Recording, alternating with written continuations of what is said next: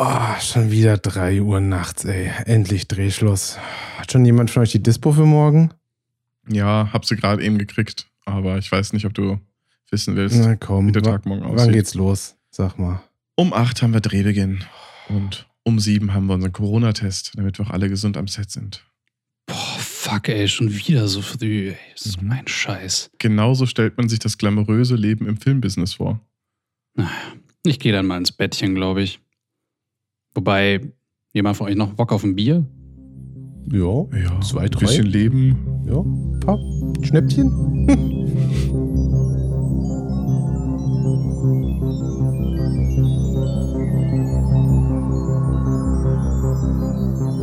Filmkollektiv 3000. Moin, neue Folge Filmkollektiv 3000. Wieder mit dem Nico und dem Daniel und mir. Hallo. Und dem Tobi. Der ist auch da. Moin. Na, wie geht's euch? Super. Wenn ich höre, dass manche Leute um 7 oder um 8 Uhr morgens aufstehen müssen und ich nicht. Dann geht's dir Ja, das besser. sind die Vorteile des, des. Post-Production-Workers. Und Ja. Nachteile. Ja. Aber Kein Arbeitsschutz hat manchmal Vor- und Nachteile, ne? Das stimmt. Meistens viele Vorteile für andere Leute. Ja, ja, das Nein, stimmt aber- auch. Ah, Aber an sich, an sich ist schön mal wieder hier zu sitzen am Valentinstag mit meinen Schätzchen, mit Valentinchen. mit meinen Valentinen, mit was ist der Plural davon? Egal. Ähm, ja, und mal zu gucken, ein bisschen Quatsch zu reden. Was anderes passiert ja zurzeit nicht, von daher kann man sich ja mal auf sowas einlassen. Ja, da wir jetzt ja in unserem Zwei-Wochen-Rhythmus sind, haben wir ja auch so viel, worüber wir vorher schon sprechen können. Zum Beispiel, welche Filme und Serien wir gesehen haben. Da muss doch bestimmt ein richtiger Haufen aufgelaufen sein, oder? also neben der letzten Folge Expense, die ich geschaut habe, wobei keine Ahnung, ich glaube, es, ja, es dürfte schon etwa zwei Wochen her sein. Nee, ich habe jetzt, ähm, ich habe mir Servant endlich mal angefangen anzuschauen und alter Schwede, das ist einfach nur so eine fette Psychonummer. Das hat sich echt so ein bisschen an Requiem for a Dream erinnert, wo man einfach beim Anschauen sich einfach nur so schlecht fühlt. Aber cool, also war ein guter Tipp auf jeden Fall, Tobi. Unangenehme Sachen empfehle ich gerne weiter. Ja, ich habe auch, ich wollte eigentlich letztes Wochenende in unser Instagram-Game auch mal einsteigen und auch mal was posten bei der ganzen Sache und mal eine Filmreview machen. So ein bisschen dachte mal so Video, Filmreview. Erzähl dich mal kurz was, weil letzten Sonntag war ja Super Bowl Sunday und dann dachte ich mir, hey, ich mache eine Filmreview zu einem Footballfilm, den ich früher super gerne mochte und zwar an jedem verdammten Sonntag. Ich dachte, du sagst es Blindside. Nein. Und habe mir schon so alles zurechtgelegt, so, ach ja, ne, ist ja ein Oliver Stone-Film und Durchbruch von Jamie Foxx und äh, Cameron Diaz, krasse, also nur krasse Schauspieler, mega cool, 90er Jahre. Und dachte ich mir so, okay, vielleicht guckst du dir vorher aber nochmal an, bevor du das jetzt aufnimmst und Leuten Sachen empfiehlst, die du vielleicht 15 Jahre nicht mehr gesehen hast. Und ja, also der Film ist ganz schön anstrengend. Also ist schwierig zu empfehlen. So. Aber ist er anders, als du ihn in, in Erinnerung hattest? Jein. Also ich habe das Gefühl, die Sehgewohnheiten haben sich ein bisschen geändert. Also für mich ist es heutzutage sehr, sehr anstrengend, das vielleicht früher noch normal war. Mhm. Man hat so das Gefühl, dass die im Schnitt vollkommen durchgedreht sind so, und einfach Effekte draufgeballert haben und weirde Kamera-Zooms und alles Mögliche. Es ist einfach, teilweise ist es richtig anstrengend, einfach zu gucken. Also primär wegen den visuellen Dingen, die da so passieren, die primär auch in der Post passieren, aber auch so, manche Sachen sind sehr komisch gefilmt und denkst so, warum, warum zeigen die das jetzt gerade? Es macht absolut keinen Sinn. Ist der Kameramann irgendwie umgefallen oder was ist passiert? Und ja, von daher dachte ich mir dann, nee, ja, lässt sich jetzt nicht so gut empfehlen. Also gerade für Menschen, die den Film nicht in den 90ern gesehen haben und jetzt das erste Mal Ja. gucken, denken sich wahrscheinlich so, was stimmt mit dem Tobi nicht? ich meine, es war so ein bisschen die Hochzeit von Oliver Stone und der ist ja schon immer so bekannt dafür, dass er ziemlich trippy ist und so Ja, verdrehte Farben hat und so ein Kram, aber Das ist, aber vielleicht ist das bei Filmen ja auch ein bisschen so wie bei, ähm, wie bei Computerspielen mit dieser, na, wenn man es 15 Jahre lang nicht gesehen hat. Und ich meine, ich weiß auch noch, dass ich zu meinem Bruder vor 15 Jahren gesagt habe, Resident Evil 2 sieht aus wie echt. Ich weiß nicht, was da noch kommen Mhm. kann. besser ähm, ja. Aber das haben selbst Leute zu Mario 64 gesagt. Ja. Ich habe damals die VHS-Demo, also es war, es war irgendwie eine VHS-Kassette, war bei der Spielezeitung dabei von Metal Gear Solid 2. Und die habe ich meinem Vater gezeigt und meinte, guck mal, das ist doch echt. Das ist doch, das sieht doch aus wie echt. Das ist der Wahnsinn, was da so passiert. Auf so einer 4 zu 3 VHS-Kassette von, ja.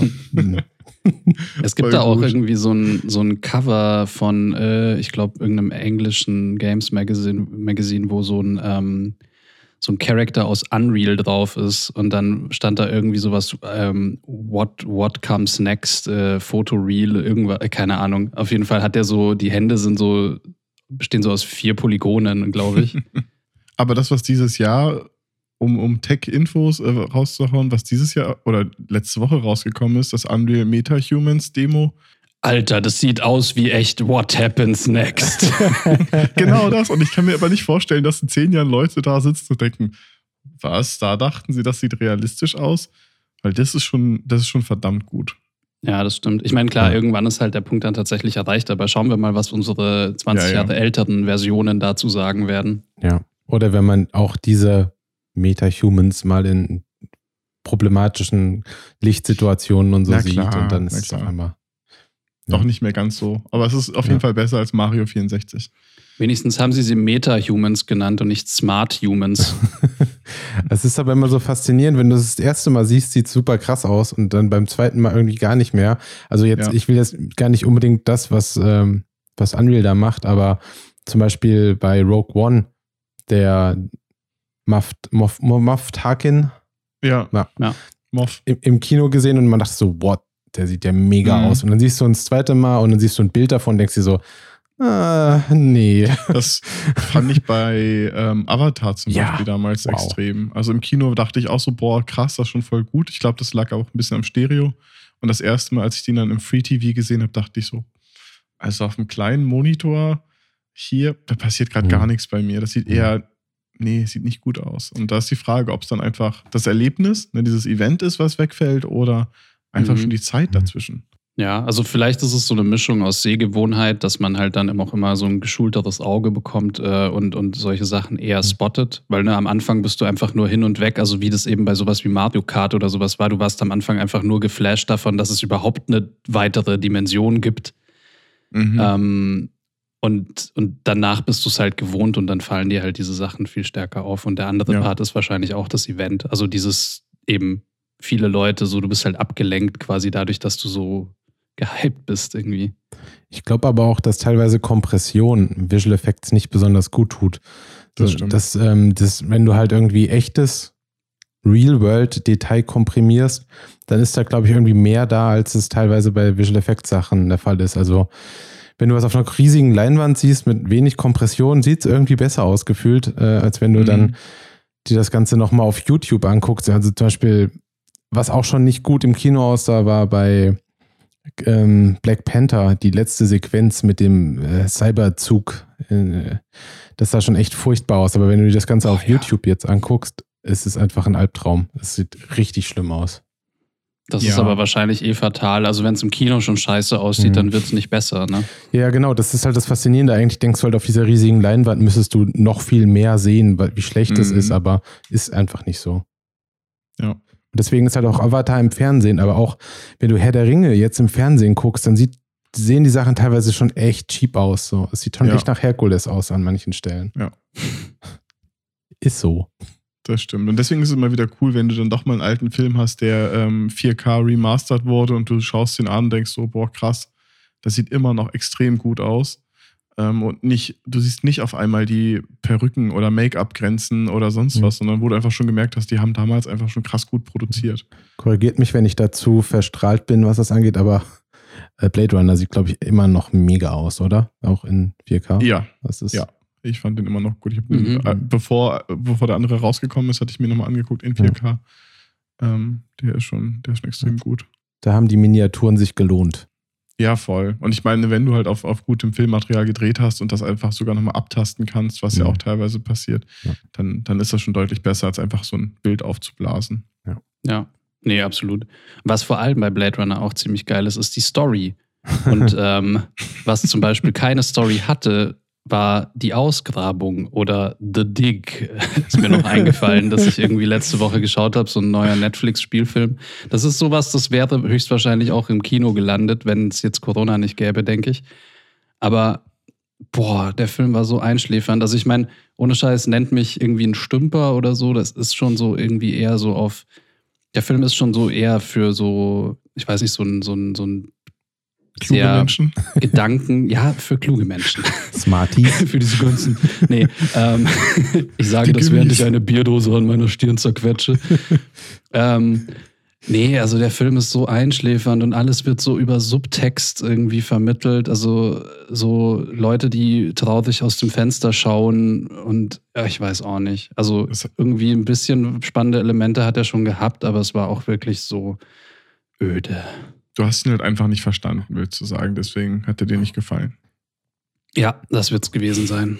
Freut euch schon mal auf die Folge, in der wir darüber sprechen, welche Filme wir furchtbar finden, die alle anderen total toll finden. Oh, die wird super, da habe ich schon Bock drauf. Ja.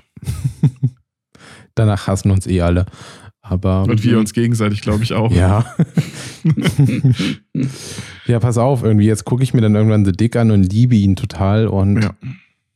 Dann oder dann gucke ihn aber ganz lange nicht, so wie das bei Lost in Translation war, bei dem auch alle Leute gesagt haben, der ist mega langweilig, super Mhm. oll. Und dann habe ich ihn nicht geguckt und dann gucke ich ihn irgendwie so, what? Einer meiner Ja, Lieblingsfilme. Lost in Translation, das kannst du nicht vergleichen Okay. mit The Dick. Also ja. Es ist ja nicht so, dass jeder Film, äh, der, der vielleicht etwas ruhiger ist oder so, keine Aussage hat. Aber und wenn du die Ausgrabung toll findest, dann müssen wir es in einem Handschuhduell klären, Okay. wie sich das für wahre englische Gentlemen gehört. Ja. Die, die Frage ist, ist bei dir ein guter Film ein Film, der mehr als zwei Explosionen pro Minute hat, oder? Und wie viele Vampire müssen drin sein? Genau. Ja, es ist also schon mindestens ein Vampir, eine Zeitreise und eine Explosion. Wenn die drei Sachen nicht erfüllt sind, dann fällt der Film bei mir eh Mhm. durch. Und Spoiler Alert, die Ausgrabung hat nichts davon. Keine es könnte- Vampire? Ich wollte gerade bei dem Namen könnte es ein Vampirfilm werden. ja, leider nicht. Oder Dinosaurier. Ja. Deswegen hast du noch auch geguckt, oder? Weil du dachtest, das ist irgendwie Ich ein dachte Vampirfilm. auch, ja, ich dachte irgendwie Kirsten Stewart in der Hauptrolle als Vampirjägerin, die mit einer Zeitreise, Zeitmaschine in die Vergangenheit reist, um, keine Ahnung, in einem Paralleluniversum Sachen in die Luft zu sprengen. Was wir so ein bisschen für uns entdeckt haben, jetzt wieder in den letzten zwei Wochen, ich weiß nicht, ob es euch auch so geht, dass ihr vielleicht ein bisschen drüber seid mit dieser ganzen Quarantäne und äh, Corona und man krass frustrierende Nachrichten jeden Tag, den ganzen Tag. So, aber ich kann echt so, ich habe schon fast keine Lust mehr YouTube anzumachen, weil irgendwie ist immer nur, jede Doku aktuell ist einfach nur mega frustrierend und traurig. Irgendwie so, es gibt einfach nichts mehr, was einen so ein bisschen zum Lachen bringt. Ob es jetzt irgendwie eine WDR-Doku ist oder Y-Kollektiv oder was auch immer, Mhm. es ist immer alles, alles ist total furchtbar gerade. Da haben wir so ein bisschen für uns entdeckt, wieder Trash-TV gucken. Am besten Mhm. Trash-TV, was noch so ein paar Jahre alt ist. Dann ist man zwar am Anfang so ein bisschen getriggert und denkt so, warum haben die keine Masken auf? Aber irgendwann ist man da drüber. Und dann ist es irgendwie ganz lustig, einfach wieder sich über so ganz dumme, stumpfe Dinge aufzuregen und zu lachen. Und deswegen äh, haben wir jetzt angefangen, weil ich eh ein TLC-Testabo hatte für einen Monat wegen Super Bowl, äh, gucken wir 90 Day Fiancé oder auf Deutsch äh, 90 Tage zum Glück oder irgendwie sowas. Okay. Ja, also so TLC, richtiger Schrott einfach nur. Und man noch wieder, ich von dir ja gelernt habe, wofür TLC Ja. steht. The Learning The Channel. Learning Channel. Und äh, ja, die haben halt einfach bei, bei Join, kannst du die Sachen halt hintereinander weggucken. Also es musst du nicht TV-mäßig gucken, sondern die haben Krass. einfach alles, die sechs Staffeln, die du hintereinander gucken kannst. Jede Folge 40 Minuten. Man kann sich richtig krass berieseln lassen mit Schrott und manchmal ist das echt gut, weil man dann doch wirklich mal nicht darüber nachdenkt, wie ätzend alles ist. Ja. Aber wenn ihr, wenn ihr Bock auf Schrott habt, ähm, da habe ich auch eine aktuelle Empfehlung, weil vor einer Woche, ja, vor einer Woche Donnerstag ist die neue Staffel Germany's Next Topmodel gestartet. Oh.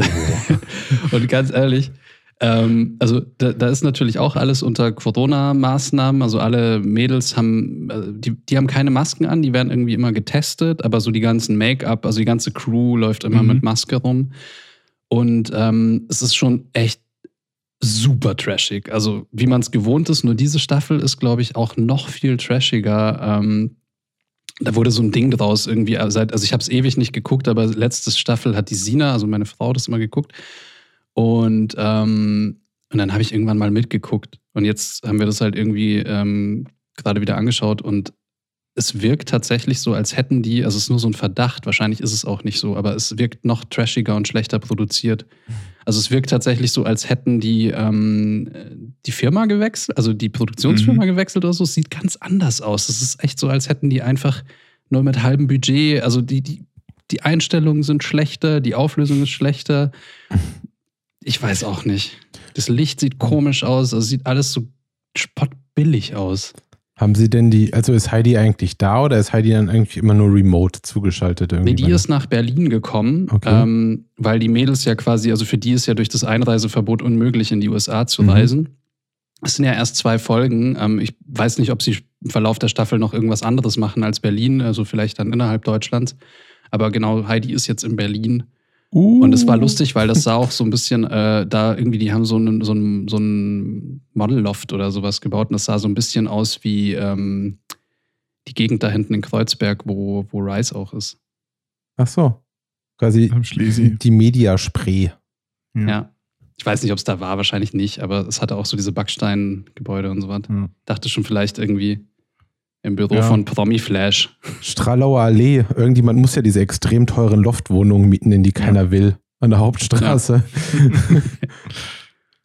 Ja, ich meine, hätten wir jetzt nicht schon, ich weiß gar nicht, wie lange wir aufnehmen, aber an sich wäre das jetzt der Moment gewesen, um dich mal zu fragen, wie deine Verbindung zu Germany's Next Topmodel Ja, ist. aber das machen wir nicht. Nein, nein, nicht, nicht? heute. Noch okay. nicht, nein?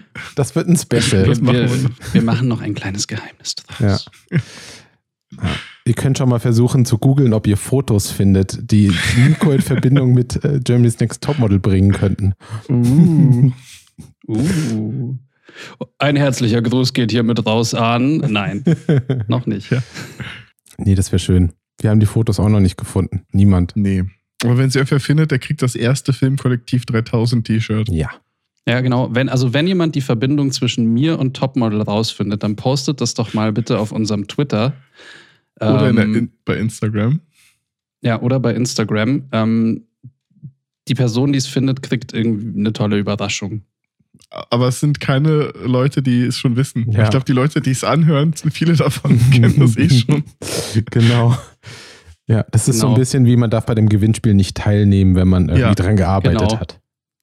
Ja, richtig. Wenn man Familienmitglied äh, von einem äh, der Filmkollektiv 3000 Leute ist, darf man nicht teilnehmen. Oder Verwandter oder Freund oder sonst irgendwas.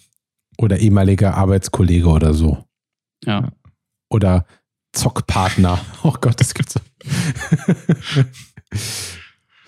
naja. Ach, schön. Sollen wir uns dem Thema widmen? Ja, Ach, gerne. ach jo, ja. Ich erzähle mal nicht, was ich geguckt habe. Wir gehen direkt zum Thema. Oh, okay, erzähl mal, komm. Nein, nein, nein, wir gehen zum Thema. Dafür haben wir Instagram-Stories. Ich habe auch nichts Aufregendes geguckt. Schade. Jetzt fühle ich mich schlecht. An Valentinstag. Oh. Ja, Ja, danke. Und ich habe noch positiv von euch gesprochen. tja. Naja, wie ihr an unserem Intro vorhin vielleicht schon erahnen konntet, Sind wir gute Schauspieler? geht es heute ein bisschen ums, ums Filmemachen. Ähm, genau genommen ein bisschen um, äh, um die Filmcrew als solches. Also Who's Who am Set. Was machen eigentlich, ähm, keine Ahnung, was ist ein AC? Was ist eigentlich äh, Foley und solche Fragen? Ganz ehrlich, du hast die beste Chance für einen lustigen Satz einfach nicht wahrgenommen. Who is who in der Filmcrew, hättest du sagen können. Und du hast es nicht getan. Oh, die nächste Enttäuschung heute. Ja, es tut mir leid. Oh. Wie das Ja. wohl denn bei der Doctor Who Crew ist? Ah, die müssen bestimmt nur solche Sachen machen.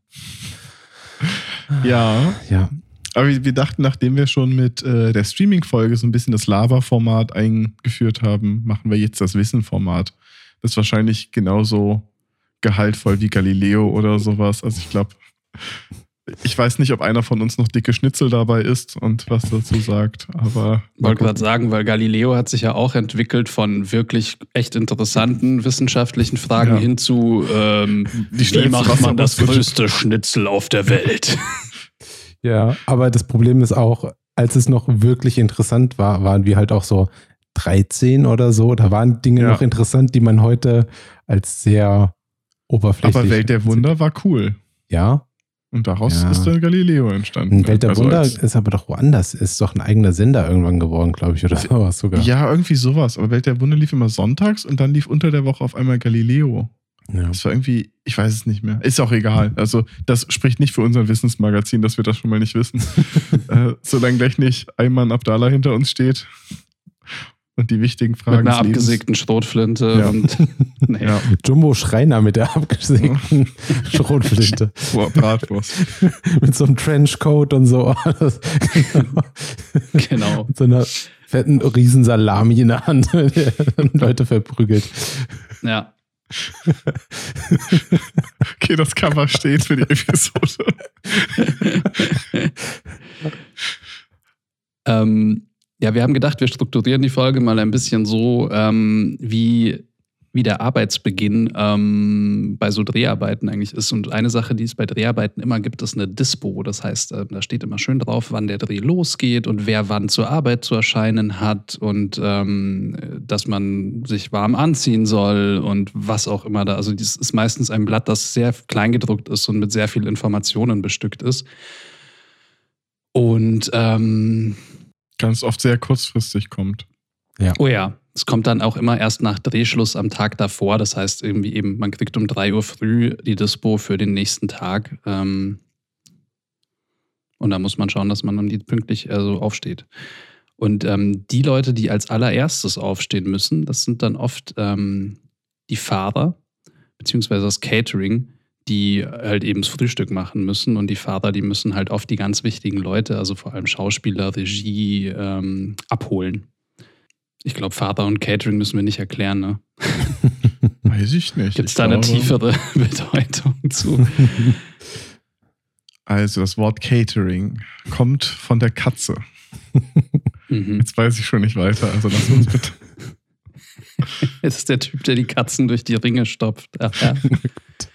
Ähm, nee, genau. Also der nächste, der im Prinzip super früh anfangen muss, das sind dann eben Maske und Kostüm, weil die halt immer ähm, Vorbereitungen haben. Die müssen die Schauspieler eben in der Früh schon ähm, hübsch machen. Ähm, bei, bei vielen Dreharbeiten gibt es ja auch wirklich, wirklich aufwendiges Make-up, wo man halt, also jetzt irgendwie, weiß ich nicht, stellt euch vor, Mystique zum Beispiel bei X-Men oder so, die, glaube ich, acht Stunden äh, in der. Maske verbringt. Ähm, also, weil ja dann jedes Mal ähm, das Kostüm, also aus Silikon quasi angezogen werden muss, die, Maske, also geklebt werden müssen, die Silikonteile aufgebracht werden müssen und danach eben ähm, Per- Perücke aufgesetzt, zum Beispiel diese ganzen Sachen, ähm, bevor der Arbeitstag überhaupt für die Schauspielerin richtig in Anführungszeichen beginnt. Ähm, ja, Aber es ist auch so, also ich meine, bei Maske und Kostüm ist natürlich extrem unterschiedlich, wie viel Arbeit das ist. Ne? Also ich meine, wenn du natürlich so ein, ähm, weiß ich nicht, einen Film im Englisch, im Engl England vom 18., 16., 15., was auch immer Jahrhundert hast, hast du natürlich viel mehr Aufwand, als wenn du Berlin Tag und Nacht drehst. Wo Leute wahrscheinlich in dem Outfit schon da hinkommen und kurz mal äh, die Haare gebürstet kriegen. Ähm, wie du ja schon sagtest. Was Ja. ich mich, oh, das könnt ihr mir bestimmt auch gleich erklären, diese Kostüme und die Maske, die sie anziehen. Wer legt denn das vorher eigentlich fest?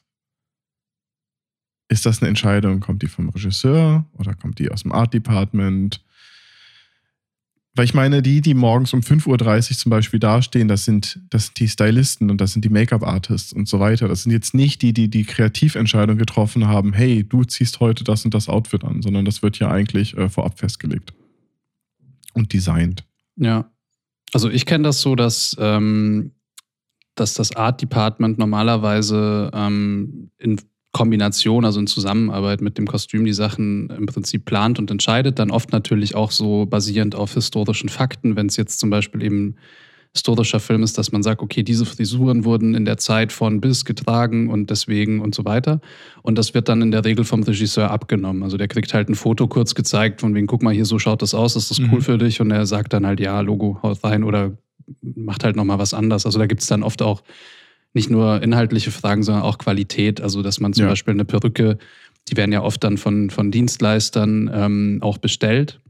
Ähm, also von bestimmten, also es gibt Leute, die Perücken quasi hauptsächlich machen, äh, die das dann in Massen, also viele Perücken an, Maß anfertigen quasi und dann sagt man halt, okay, hier schau mal, die Qualität ist gut, nicht gut, wir müssen da nochmal ran und so weiter. Ich meine, bei größeren, teuren Produktionen wird es natürlich auch vom DOP abgesegnet, weil, also da muss man vielleicht dazu nochmal sagen, DOP ist der Director of Photography. Auf Deutsch würde man vermutlich Kameramann sagen, ist aber ein bisschen ähm, Was nichtssagend. Also Kameramann und DOP Oder ist nicht Kamerafrau. unbedingt das gleiche. Ja, Kameraperson. Ähm, Sagt man Kameramensch? Nee, man sagt immer Nein, Kameramann, oder? Im Kameramann. Deutschen. Ja, also man sagt ja auch Best Boy. Ja, genau, Best Boy schon, aber man kann auch Kamerafrau sagen. Ja, kann man. Kommen wir so ein bisschen kurz vielleicht nochmal zum DOP. Ja. ähm, ja, der bestimmt halt das ganze Bild und im Endeffekt segnet er halt ab, ob das, was im Bild zu sehen ist, gut ist oder schlecht ist. Und ein Kameramann kennt man ja eigentlich mehr so aus dem TV, aus einer Live-Übertragung. Der hat halt die Kamera in der Hand und hält drauf.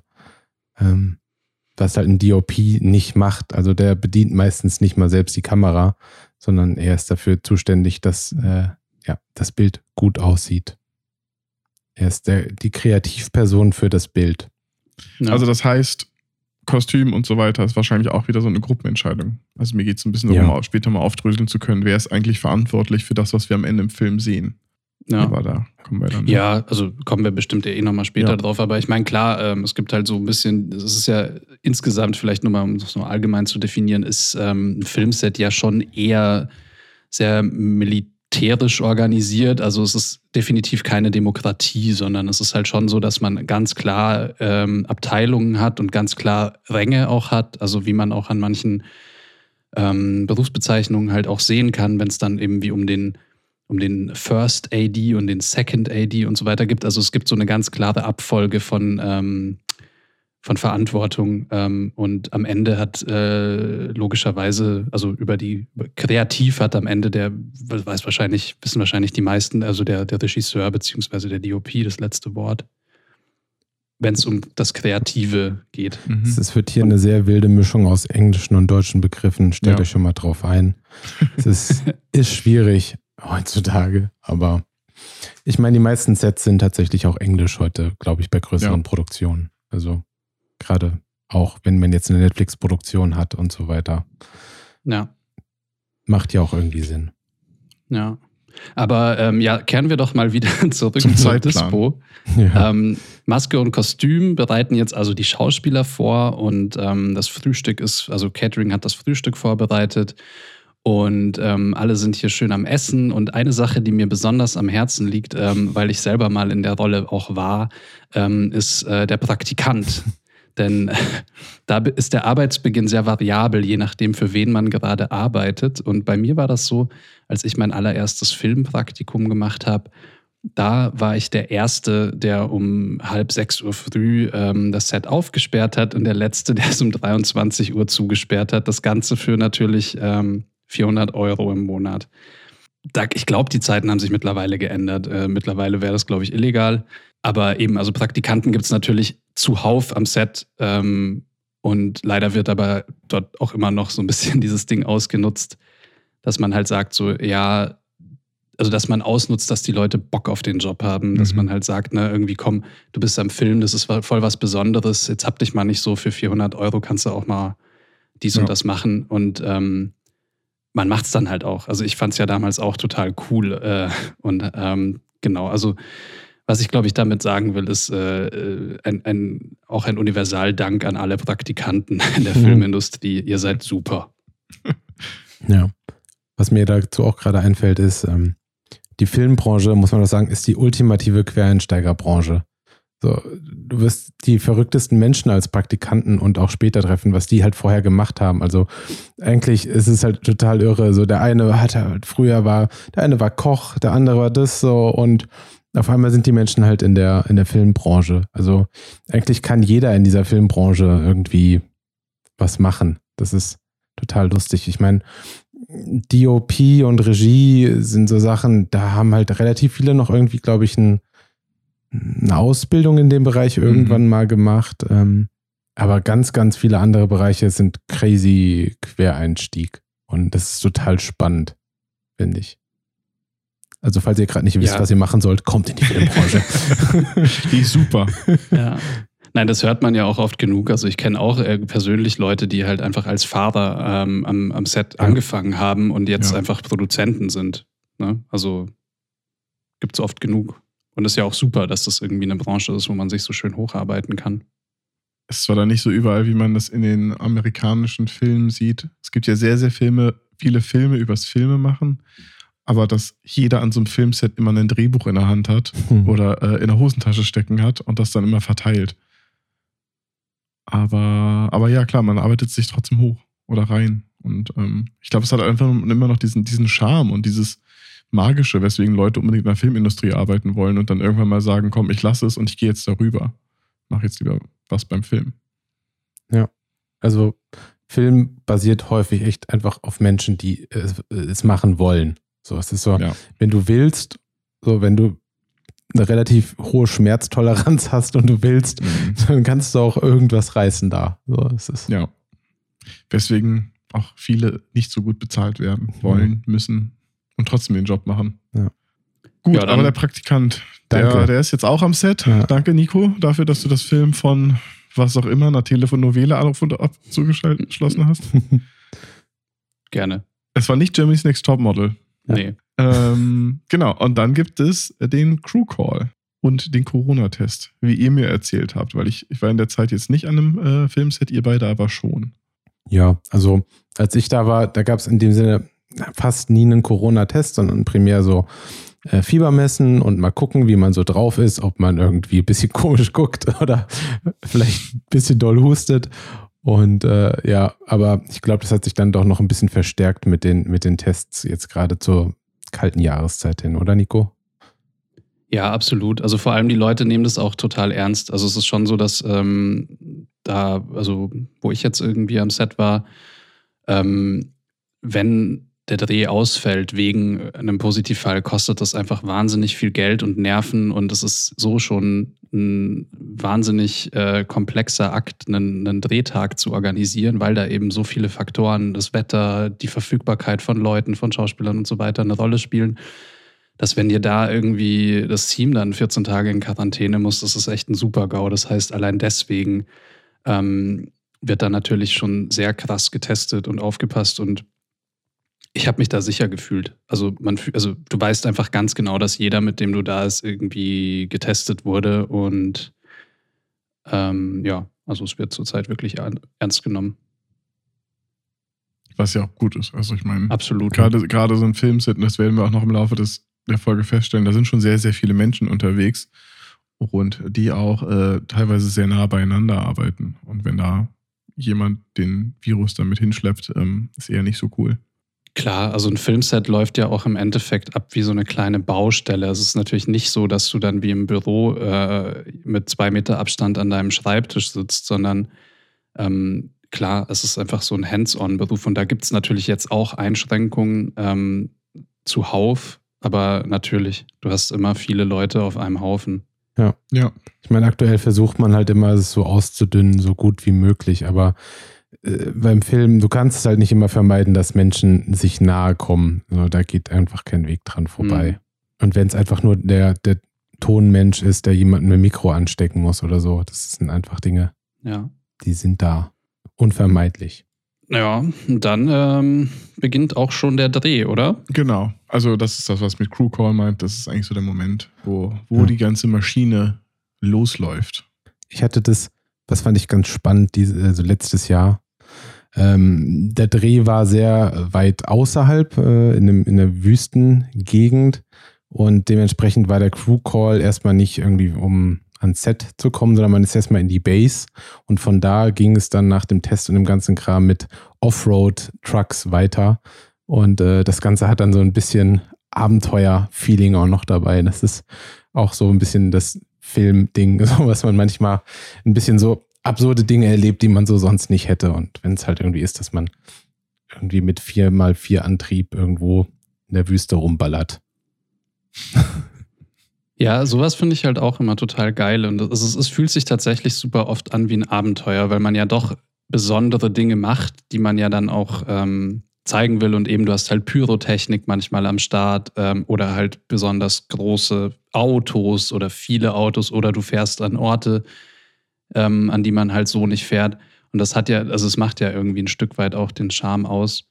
Und ähm, ebenso von der Struktur her hat man ja total oft, das fand ich eben auch lustig, ähm, diese, diese Base, also im Endeffekt so einen Haufen von, von Filmtrailern, wo dann eben unter anderem Catering drin ist, wo die Schauspieler ähm, ihre Rückzugsorte haben, wo, der, ähm, wo die Produktion irgendwie ein kleines Büro drin hat, ähm, wo die den Tag von organisieren. Und also es ist wie so eine, wie so eine kleine Filmstadt dann, die da entsteht. Kleiner Wanderzirkus. Ja. ja. ja. Wer, wer ist denn so der Letzte, der ans Set kommt? Was würdet ihr denn sagen? Ich äh, kann es gerade nicht so richtig einschätzen. Wer als letztes ans Set kommt, weiß Och, ich das- an sich. Es kommt drauf an. Also, ne, weil bei so, so Leute wie natürlich äh, ein VFX-Supervisor, die kommen oft nur, wenn die gebraucht werden. Und je nach Projekt ähm, ist es ja manchmal so, dass man äh, am Tag nur einen Shot hat, äh, der VFX benötigt und dann ist der halt um 15 Uhr und dann halt ist halt der Supervisor, der VFX-Supervisor hat halt dann Arbeitsbeginn um 14 Uhr oder so. Und der muss halt dann erst eine Stunde nur vor seiner Szene da sein. Der muss nicht den ganzen Tag da rumhocken. Außer Corona-Tests sind angesagt und die sind zu einer gewissen Uhrzeit nur. dann wird es dann relativ langweilig. Angesagt. Aber das ist ja vielleicht eh auch so ein Ding ne? am Set. Ähm, die Arbeit besteht tatsächlich für fast alle Departments sehr viel aus Warten. Also vom, vom Arbeitsablauf ist es eigentlich immer so, du machst, du, du wartest eigentlich und dann musst du sofort Vollgas geben. Dann wird irgendwie, weiß ich nicht, selbst irgendwie als, als, als Maske beispielsweise, du machst deine Arbeit, dann schaust du den anderen beim Arbeiten zu und dann heißt es irgendwie, oh, wir müssen jetzt hier, ähm, weiß ich nicht, Haarspray. Und dann musst du einfach sofort am Start sein, weil du willst niemanden warten lassen. Und dann machst du das und dann stehst du wieder da und wartest. Und so läuft es bei sehr vielen Leuten ab. Also ich meine, beim Dreh, um, ums grob, ist es ja erstmal, du drehst ja einen Shot oder eine Einstellung. Ne? Und die wird ja immer wieder gedreht.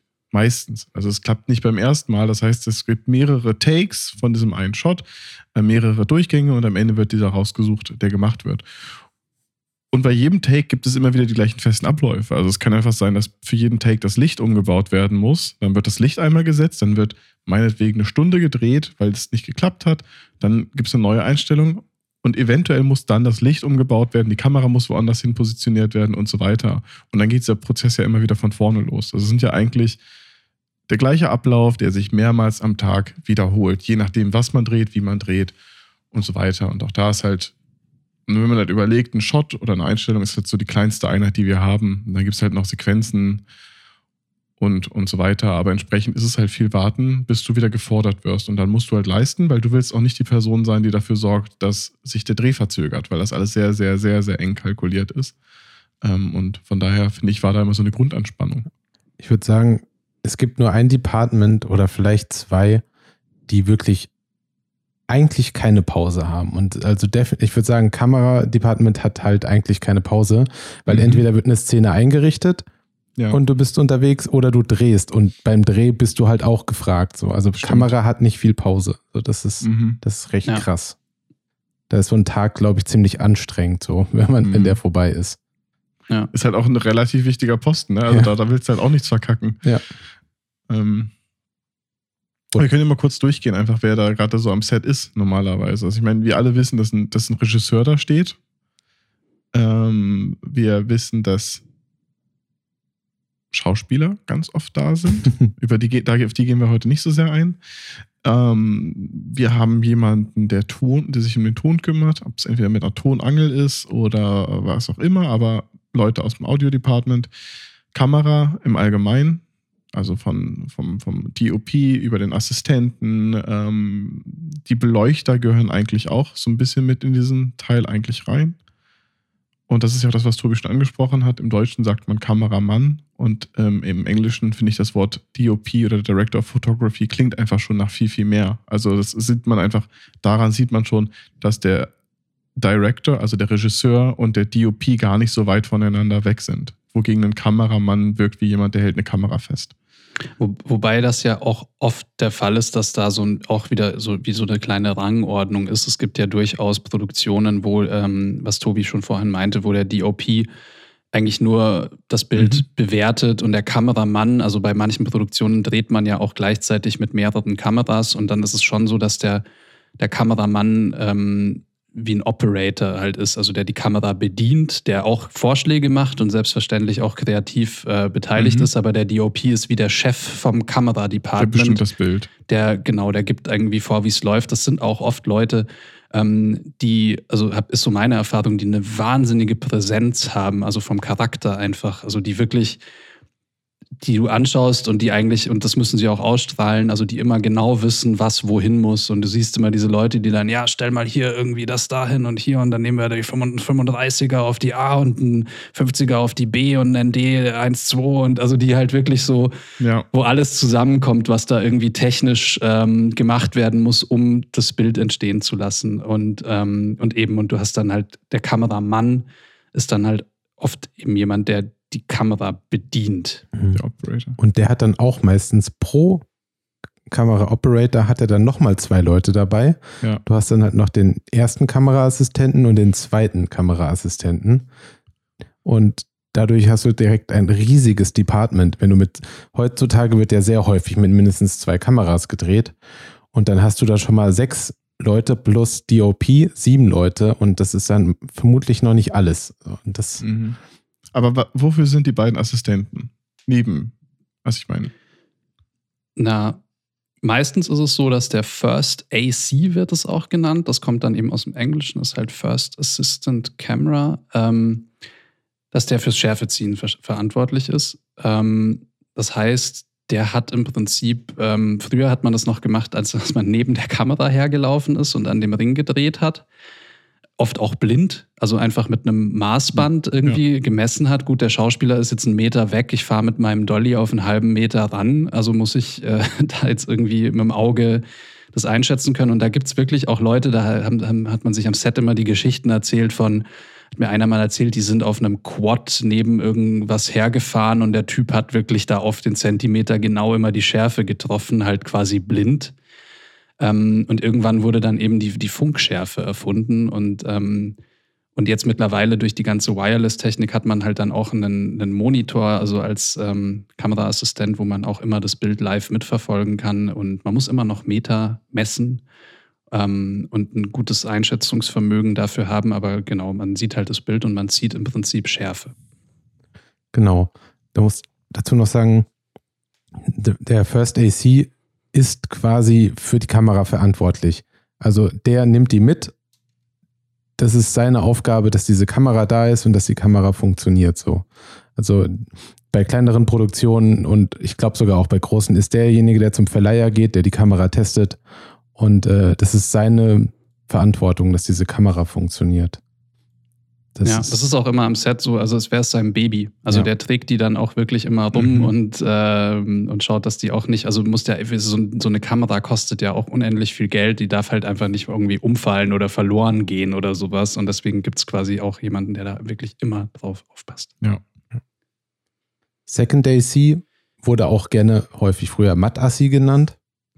So, der klappt muss auch nicht immer sein, aber der schlägt die Klappe.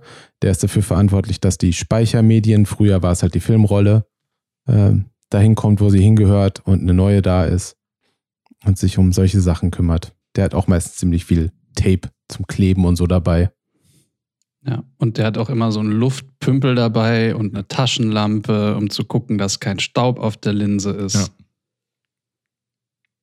wir müssten eigentlich jetzt gucken, wer wie viele äh, Taschen an der Cargohose hat. Bei der Veranstaltungstechnik würde man daran die Hackordnung sehen, aber ich habe das Gefühl, das sind DOP, die sind immer ein bisschen mehr Stylo und ja. weniger. Ja, wenn du reiner DOP bist, dann geht es primär darum, glaube ich, dass du, dass man optisch sieht, dass du anders bist als die anderen. Ich wollte, wir haben ja nachdem uns Tobi das gestern nochmal empfohlen hat, äh, alle nochmal Living in Oblivion angeguckt, wo es ja eigentlich genau Mhm. darum geht, um einen Filmdreh. Und ich habe den Kameramann so sehr gehasst. Wolf oder Wolf. ja. Wolf, ja. Und das ist, das ist genauso, wie man den Typen vorstellt. Lederweste, ein Lederband um den Bizeps und ein Barret auf der Mütze. Und der ist der Kameraoperator oder Kameramann. Ja. Und der ist halt, der ist schon der krasse Typ. Schöne Sachen auch, ja, das wie, ja, und wie magst du die Einstellung? Ja, ja, ich liebe die Einstellung. Es ist meine Einstellung. nee, überhaupt der Film, also bitte unglaublich, also wahnsinnige Empfehlung. Äh, der ist gerade für Leute in der Filmindustrie, man, man schaut sich das an und man erkennt so vieles und es ist, also man denkt sich auch selber, also so ging es mir beim Angucken, dass eigentlich jeder einzelne Drehtag ist wie so eine kleine Daily Soap eigentlich, weil es ist so viele, also man erkennt bei diesem Film so vieles, was, wenn man schon mal an einem Filmset war, auch wirklich immer stattfindet. Also auch diese chronisch gestresste ähm, Aufnahmeleitung beziehungsweise Regieassistentin, ähm, wo wir auch noch gleich dazu kommen, die die ganze Zeit eigentlich nur irgendwie am, äh, wo, was ist hier der Ton und wo kommt es her und lass uns jetzt mal drehen und die Zeit ist mir wichtig und keine Ahnung. Also so großartig. ja, voll. Wie ist der deutsche Titel? Total abgedreht oder total durchgedreht? Ich, ich glaube, total abgedreht. Ich Ja. bin mir jetzt aber auch gerade nicht 100% Es gibt ihn auf jeden Fall auf Amazon und ähm, auf Join aktuell. Ja, auf Amazon ist er Ja. leider auch nur auf Deutsch. Falls jemand Ja. auf Englisch gucken möchte. Ich habe ihn auf Deutsch geguckt, Ja. das war aber voll in Ordnung. Ja, ich fand es auch voll in Ordnung. Manche Sachen sind halt ein bisschen komisch, wenn dann jemand die ganze Zeit alright, alright auf Englisch sagt, aber der Rest Mhm. ist auf Deutsch. Aber ja. Ähm, genau, der Film heißt auf Deutsch total abgedreht und äh, er ist auch auf Amazon Prime nur noch bis zum 28. Februar verfügbar. oh nein. ähm, Oha. Also 14 Tage noch. Mhm. Schnell gucken. Schnell gucken oder dann halt auf Join, falls ihr, falls ihr Join habt. Ähm, ich persönlich, wir haben ihn auf Join dann geguckt. Jetzt wird es wieder ein bisschen nerdig, weil das Gamma irgendwie in der, also die, es sah auf Amazon einfach schlechter aus. Der Film sieht sowieso nicht besonders gut aus. ja. Er ist im 4 zu 3 Format und ist ziemlich stark komprimiert auf Amazon Oh, und auf Join. Aber auf Join saßen, saß, war- waren die Schwärzen einfach besser. Also man hat das Gefühl gehabt, man hat ein bisschen ein besseres Bild. Deswegen haben wir ihn auf Join geguckt. Mich hat das so fertig gemacht, dass die Schwarz-Weiß-Anstellungen am Anfang des Filmes überall bunt waren. Ja, Also die waren halt einfach durch die Kompression, Ja. waren die Farbkanäle so unterschiedlich, dass du dann so blaue Flecken, grüne Flecken hattest. Aber egal, Ja. es ist trotzdem empfehlenswert. meiner Freundin hat er auch ziemlich gut gefallen und die Sehr kommt eigentlich nicht wirklich aus der Filmbranche, aber sie war fasziniert von dem, was da abgeht und hat mehrfach gefragt, ist das wirklich so? Ja. Also ist ähnlich. Es ist halt in dem Film nochmal so mal fünf an vielen Stellen, aber es gibt auch Situationen, die man schon fast genauso erlebt hat. Ich, man sieht halt auch einfach, wie viele Leute an so einer Kamera sitzen, weil wir gerade darüber geredet haben. Das sind dann einfach fünf Leute um eine Kamera rum. Einer muss am Dolly ziehen, der andere Schärfe, dann einer das Kabel noch und so weiter und so fort. Ja.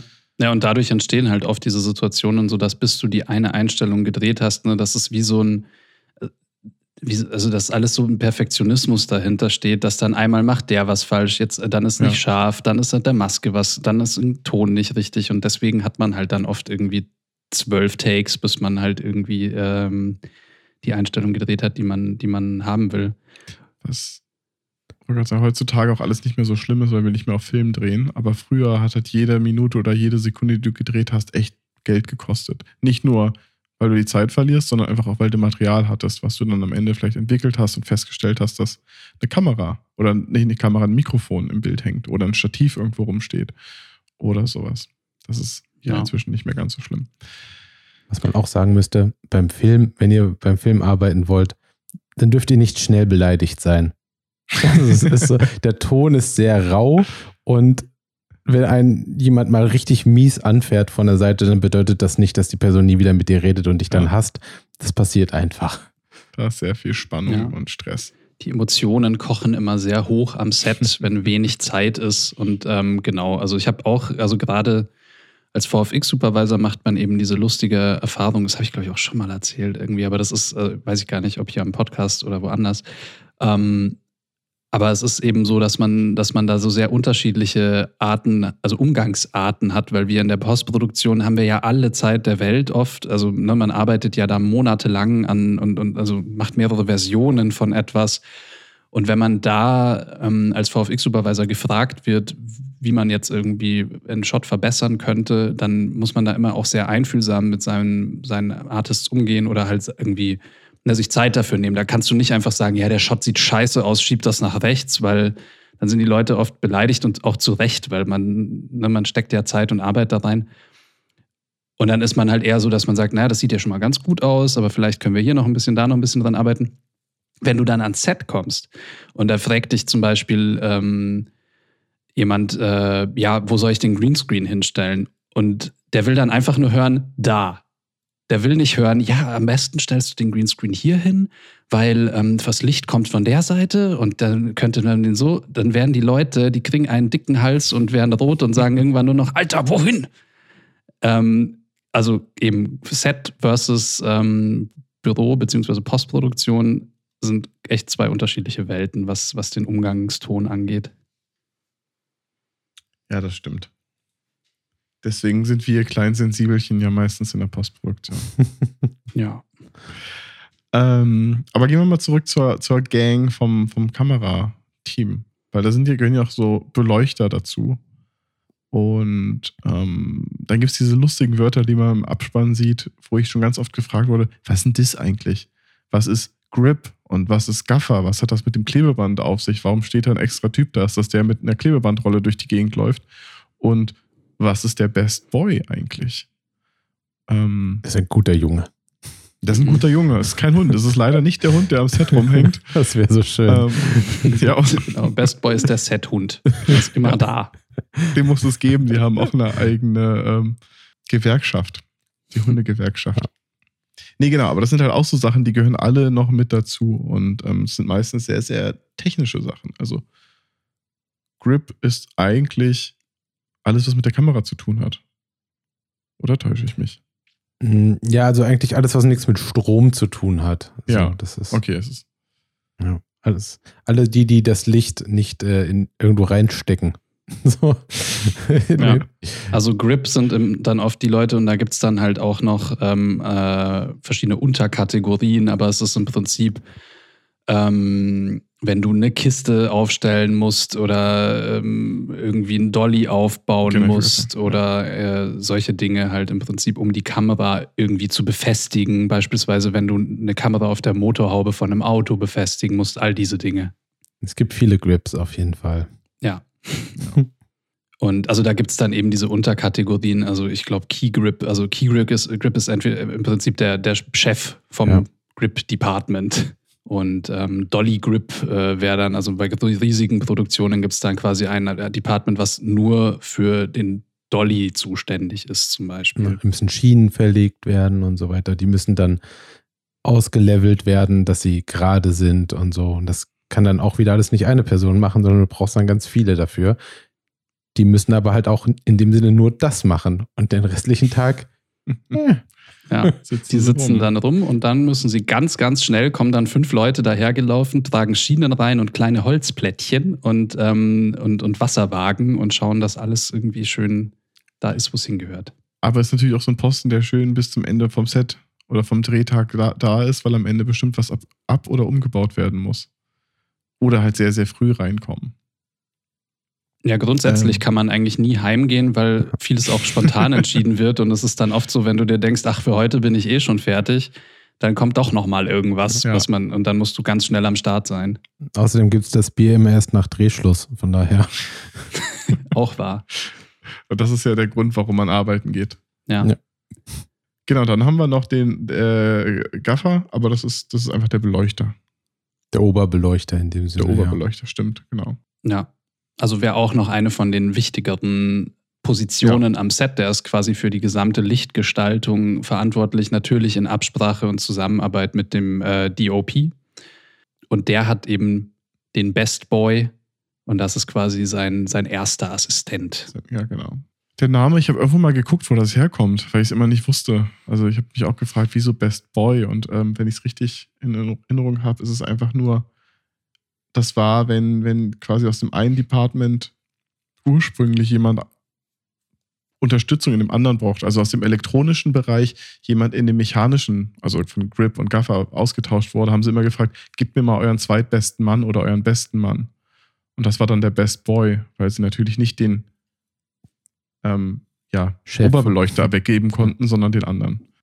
Und ja, Best Boy ist auch immer noch, es heißt auch Best Boy auch bei Frauen. Also es gibt da jetzt keine Best, Best Human oder sowas, sondern es ist einfach immer Best Boy. Das ist ein sehr klassischer Titel.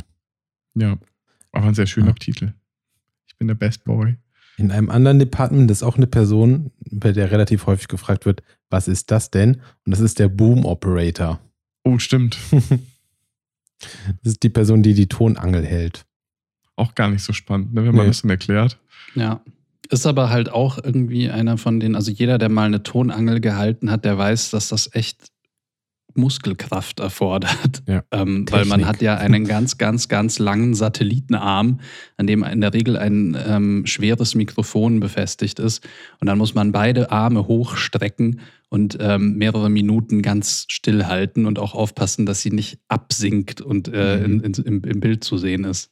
Der hat auf jeden Fall in dem äh, Film in Living in Oblivion das beste Outfit. Auf jeden Fall. Ja. Da merkt man noch so richtig, dass dieser Film in 1995 gedreht wurde und Public Enemy noch ziemlich in aller Munde war. Ah, stimmt. ja. Vielleicht machen wir das. Ich glaube, das wäre ein Outfit, was Nico fürs Cover gut stehen würde. Ja, Ach ja, auf jeden Fall. das trage ich ja auch so privat. Ja, ja, stimmt. Sieht man leider noch nicht. Ähm, genau, aber das ist eigentlich schon das, also nicht schon, aber das ist das, eigentlich das Department, was am meisten Einfluss drauf hat, wie das Bild aussieht. Und das sind die, die, glaube ich, die man so, wenn es um die Oscars geht, dann gibt es immer die Kategorie äh, beste Cinematografie. Und da gehört das alles so ein bisschen damit rein. Wenn man es jetzt irgendwie mal versucht, Ja. diese Kategorien zu denken. Weil am Ende ist es halt wirklich, es ist, das Bild muss bestimmt werden. Wichtig fürs Bild ist aber auch, wie das Licht fällt. Äh, dann müsste es die Leute geben, die es bauen, Leute, die die Technik verstehen, Leute, die die Kamera benutzen. Und es ist nicht, es ist nicht eine Einzelleistung. Und das finde ich, ist bei diesem ganzen Thema ja super wichtig, weil ich kenne es halt, und das ist ja auch einer der Gründe, warum wir hier heute drüber sprechen. Ganz oft heißt es immer, wenn ein Film gut ist, der Regisseur, der hat voll die gute Arbeit geleistet. Oder wenn irgendwas schlecht ist, dann gibt es auf einmal schlechtes Licht oder einen schlechten sonst was. Aber wenn es gut ist, ist es meistens der Regisseur. Ähm, aber ich finde gerade dieses Department ähm, ist super, super essentiell für die Filmästhetik am Ende. mir fällt gerade wieder ein, wie das früher im Studium war, wenn man dann einen Film gedreht hat. Ich weiß nicht, ob es bei euch auch so war. Ähm, man hatte ja sowieso irgendwie, jeder hat in jedem Department so ein bisschen was gemacht, weil man Mhm. ja nicht so viele Leute war. Und man hat immer versucht, sehr demokratisch das Ganze zu regeln. Und deswegen sind diese Filme immer super schlecht und haben viel zu lange gedauert. Also es war dann, Ja, es ist nie, es hat nie die Zeit gereicht. Man hat immer viel zu lange gedreht und es war nie besonders gut, weil halt einfach niemand was alleine entscheiden wollte und so. Und dann haben wir zehn Leute durch den Sucher der Kamera geguckt und dann wurde es da gedreht und Ja. es gab irgendwie keine Bildsprache und Ja. nee, es ist das ist nicht, nicht äh, böse gemeint, aber man hatte immer viel zu viel Spaß und das funktioniert einfach nicht so. Ja. Ja, und ich finde am Ende auch, gerade auch bei einem Film, ähm, finde ich lieber, mag ich einen Film, der es konsequent falsch macht, lieber als einer, der so, weiß ich auch nicht, wo das alles irgendwie, wo du keine, keine, ähm, keine Handschrift erkennst oder sowas. Sondern einfach, also es gibt halt Regisseure und Kameramänner und auch Leucht Leuchter und das hatten wir in der Uni halt nicht, die so ihr Ding durchgezogen haben. Die hatten eine Vision im Kopf, die haben sie so gemacht und am Ende sah der Film aus. Das kann man mögen oder das kann man nicht mögen. Aber es hatte irgendwie einen Kern und eine Seele. Und so in der Uni war dann, oh ja, ich probiere mal hier, ich mach mal da. Und dann der eine möchte gerne, der merkt gerne statische Einstellungen auf einem Stativ und der andere möchte eine, eine wackelige Schulterkamera und auf einmal hast du so ein Monster, ähm, was einfach nicht zusammengehört, was kein Film ist, was keine Einheit ist. Und das finde ich dann teilweise noch viel, viel schlimmer. Und das hat man nicht nur bei Studentenfilmen. Ja. Nein, aber deswegen ist ja die Filmindustrie auch aufgebaut, also eher wie eine Diktatur im Endeffekt, Ja. äh, wo ganz klar ist, wer, wer das Sagen hat. Und ich finde, das wird Ja. auch sehr schnell anstrengend, wenn, ähm, kommen wir ja auch noch gleich drauf auf den Regisseur im Detail, aber wenn eben der Regisseur, wenn er nicht weiß, was er will. Also da, Mhm. man, also auch für den Regisseur ist es auch eine unglaubliche psychische Belastung. Also ich kenne ja auch ein paar Regisseure und die wirken natürlich nach außen hin ähm, naja, die wissen schon, wo es lang geht, aber natürlich haben die auch innerlich immer so ein bisschen vielleicht Zweifel und denken sich, oh, mache ich das jetzt richtig so? Aber nach Mhm. außen hin musst du am Set, du hast da 50 Leute vor dir, die alle wissen wollen, was man jetzt macht. Und da kannst du es dir, also jedem Menschen passiert es mal, dass man sagt, ah ja, ich bin mir noch nicht so sicher, drehen Mhm. wir das vielleicht nochmal. Aber wenn du das zu oft machst, dann hast du Ja. halt 50 hart arbeitende Leute um eine späte Uhrzeit, die einen dicken Hals bekommen und keinen Bock mehr haben. Und das gehört auch zu dem Job dazu, irgendwie die Leute ein bisschen bei Laune zu halten und wirklich so das auch auszustrahlen und zu wissen, wo die, wo die Reise hingeht. Und das wird oft, oft, oft, oft unterschätzt. Also, dass Regie nicht nur Inszenieren ist, also was Mhm. heißt nur, also es ist ja natürlich auch eine, eine, eine fette Aufgabe, ähm, aber dass da eben auch ganz viel dazugehört. Ja, das stimmt. Ich habe auch früher, muss ich gestehen, das hat ganz lange gedauert, habe ich immer gedacht, man kann nicht Regisseur sein, wenn man das Drehbuch nicht geschrieben hat. Weil ich halt immer dachte, ja, das ist ja die Vision vom Regisseur. Der hat eine Idee, der geht zu einem Filmstudio und sagt, ich drehe das jetzt. Dass das aber gar nicht seine Aufgabe unbedingt ist, ne? dass er nicht die Person ist, die, das, die sich das Skript oder das Drehbuch ausdenkt und die ganze Geschichte, sondern er ist eigentlich dafür zuständig, aus diesem Drehbuch einen guten Film zu machen. Es hat ein bisschen bei mir gedauert, das überhaupt zu verstehen. Da gibt es ja auch sehr viele, ähm, also ne, Re Regisseure gibt es viele und dann gibt es viele, die halt, ähm, und, und das ist, glaube ich, je nach Regisseur und auch je nach Produktion halt sehr unterschiedlich. Es gibt natürlich viele, die wirklich auch ihre eigenen Drehbücher dann ähm, verfilmen. Mhm. Gibt aber auch ähm, viele Leute, die im Prinzip eben ein, Vorge ein Drehbuch hernehmen. Das ist auch, glaube ich, so eher der Standardfall und dann wirklich hauptsächlich für die Inszenierung zuständig sind. Es gibt viele, also jetzt in den, was ein bisschen vielleicht auch amerikanisch ist oder ähm, so, dass dann der Regisseur auch der, der Showrunner ist. Also wo der Regisseur ähm, zum Teil auch noch ähm, über, also Budget quasi ähm, entscheidet äh, oder also im Prinzip für die, naja, für die Verwirklichung der ganzen, des ganzen Projekts verantwortlich ist und alle, alles, was da so mit einfließt. Also es Mhm. gibt sehr viele Abstufungen von Verantwortung in dem Bereich.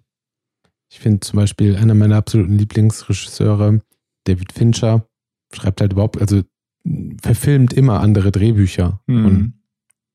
jedes Mal denkt man, wow, Fight Club ist ein Fincher-Film. Ich meine, ich liebe Fight Club und ich liebe Fincher, aber halt das Drehbuch ist halt nicht von ihm und also Ja. das, das Buch, es ist ja eine Verfilmung von einem Buch, ist nicht von ihm und ist halt fantastisch. Und äh, das funktioniert halt einfach auch nur deswegen so gut, weil sich ein großartiger Autor und ein großartiger Regisseur da gefunden haben. Und Genau, ja. das macht es, glaube ich, aus. Und viele Regisseure, also nicht viele, keine Ahnung, also Regisseure, die ihre Drehbücher dann irgendwann selber schreiben, haben vielleicht dann, sind dann auch schon ein bisschen drüber hinaus, weil sie auf einmal denken, sie sind zu genial und können das alles Mhm. machen und das führt dann vielleicht zu Problemen. Was dann auch bei Regisseuren, die jetzt vielleicht so seit 30, 40 Jahren unterwegs sind, die dann früher super genial waren, man denkt sich dann heute so, was ist denn aus denen geworden? Warum? Ja, Warum kommen denn nur noch blöde Filme? So, das kann auch ein Grund dafür Ja. sein. Und ich finde, eigentlich ist es ja voll die gute, gute Option, weil einfach jeder ist hochspezialisiert. Du hast Leute, die können einfach eine Geschichte schreiben und sich ausdenken. Und du hast jemand, der hat die Bilder dazu im Kopf. Und der kann diese Geschichte dann weiterführen. Und das ist halt so ein klassischer Fall, wenn ich, wo, wo diese Inselbegabung halt gut ist, weil du einfach dadurch eine schöne Symbiose erzeugen kannst in vielen Fällen. Und ähm, ja, es heißt halt nicht, dass du beides kannst. Also ich meine, du musst halt nicht schreiben können, wenn du, wenn du das filmen Mhm. kannst. Und das ist aber auch was, was sich Leute eingestehen müssen, glaube ich. Aber auch sowas, wie gesagt, ich habe mir da nie Gedanken drüber gemacht. Ich habe auch am Anfang, und ich frage mich auch immer noch, wie das ist bei den Oscars, gibt es ja auch Best Script. Mhm. Best Original Script heißt es, glaube ich. Zwei, genau, es gibt Best Original und es gibt äh, Bestes Adaptiertes. quasi. Stimmt, ja. Aber ich frage mich immer, wie man das beurteilt. Weil am Ende ist es halt dieses Gesamtprodukt, was da rausgekommen ist. Ähm, dieses, das, diesen Punkt alleine rauszuarbeiten, das so mehr oder weniger neutral zu beacht, betrachten von der restlichen Leistung. Ich glaube, ganz neutral kann man das Nee. eh nie betrachten. Nein. Also selbst wenn du jetzt irgendwie die beste Kamera vergibst, da, da hat der Regisseur ja trotzdem was mitzureden. Also es ist einfach ja. so, Best Film ist genau das Ding. Natürlich stellt sich dann der Regisseur vorne hin ähm, und nimmt den Preis quasi entgegen als äh, der oberste Kreative Mhm. einer Filmproduktion. Aber selbstverständlich ist es ein Preis, der Team. das gesamte Team, also den Ja. das gesamte Team verdient dann. Ja, und ich meine, es gibt ja auch nicht umsonst auch ganz oft diese die Konstellation, wo du Regisseure hast, die immer wieder mit dem gleichen Kameramann zusammenarbeiten. Ich glaube, bei Wes Anderson ist das zum Beispiel so. Oder ähm, Tarantino hat ja auch ganz viele mit ähm, Bob? Richardson. Bob Richardson Ja. gedreht und auch die, ähm, warte, ich habe es mir aufgeschrieben, weil ich es immer vergesse, äh, Sally Menk ähm, als, als Cutterin. Ist leider gestorben, deswegen Genau. können ja. sie nicht mehr zusammen machen. Aber ja, eigentlich haben fast alle großen Regisseure irgendwie ihre Haus- und Hofkameramänner, so ein oder zwei, mit denen sie dann halt einfach immer drehen. Vor allen Dingen finde ich diese Regisseure, wo man denkt, die haben eine gewisse Handschrift. Ja. also ich finde, bei denen merkt man es einfach, dass es ein festes Team ist. Und ich glaube, anders funktioniert es auch nicht. Wenn der Kamera nicht, der weiß, was ein, was ein Tarantino oder wie er das drehen würde. Und man kann halt, man hat halt eine Sprache, mit, um sich miteinander zu unterhalten. Mhm. Und das ist eine sehr, sehr persönliche Verbindung, glaube ich, die du miteinander haben musst, um als Einheit zu funktionieren. Ja, selbst so jetzt für den quasi vielleicht nicht, also so für den Volksmund oder für den Normalo-Filmgucker wirbt man ja auch oft damit. Also du siehst ja oft Ja. genug, dass dann da steht von den Machern von äh, Mhm. bei irgendwelchen Filmen. Also weil man halt nicht nur den einzelnen Filmtitel quasi ähm, mag, sondern auch die Art und Weise, wie er umgesetzt wird und damit ja irgendwie die Handschrift von genau diesen Leuten. Obwohl Ja. dieses von den Machern ist immer ein sehr weites Feld. Es kann auch ein Ja. Producer sein, der Das- irgendwie ja. vielleicht einen. Producer-Credit hat, aber das muss nicht viel bedeuten. So. Ja. Zum Producer kommen wir ja auch noch gleich, aber vielleicht bevor Okay. wir dahin gehen, ähm, würde ich gerne nochmal über den First AD reden, damit wir das, ähm, das ähm, Regie-Department quasi abgedeckt haben. Und zwar ist der First AD der First Assistant Director, also der erste Regieassistent. Davon gibt es dann auch mehrere, ähnlich wie bei den Kameraassistenten gibt es dann noch den Second AD und den Second Second AD und da teilt sich dann auch so die Arbeit ein bisschen auf. Aber der Regieassistent, der ist im Endeffekt ähm, für den kompletten Drehablauf verantwortlich. Also der, der überlegt sich, welche Szene, also oft dann auch in Zusammenarbeit mit der Produktion, aber welche Szene drehen wir an dem Tag und wie setzen wir die um? Also im Sinne von, ähm, was kommt zuerst und so weiter und ist auch für den Drehtag, also für, naja, so ein bisschen der, der Drill Sergeant, wenn man so will. Also der an dem Tag quasi, der immer guckt, irgendwie, ja, steht das Licht, ist die Kamera eingerichtet, ist der Schauspieler da, also der einfach darauf achtet, dass alles da ist, wo es hingehört, damit man arbeiten kann. Ja, man muss sagen, der Regieassistent hat vermutlich die wenigsten Freunde. So, das ist halt, ist nicht böse gemeint und ich glaube, jeder Regieassistent weiß, äh, würde sagen, ja, du hast recht. So, also da fühlt sich, glaube ich, niemand auf den Schlips getreten.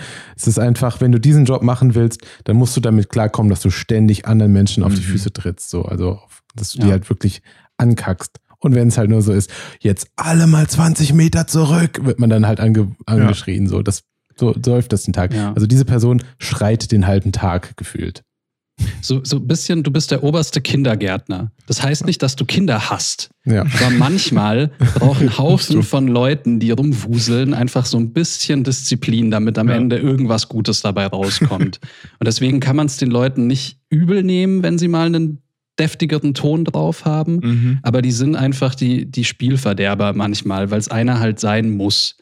Ähm, und eben, das sind dann die Leute, die irgendwie mal sagen so, ey, irgendwie jetzt Handys aus, verdammt nochmal, so wenn irgendwo das Handy klingelt oder Ja. so.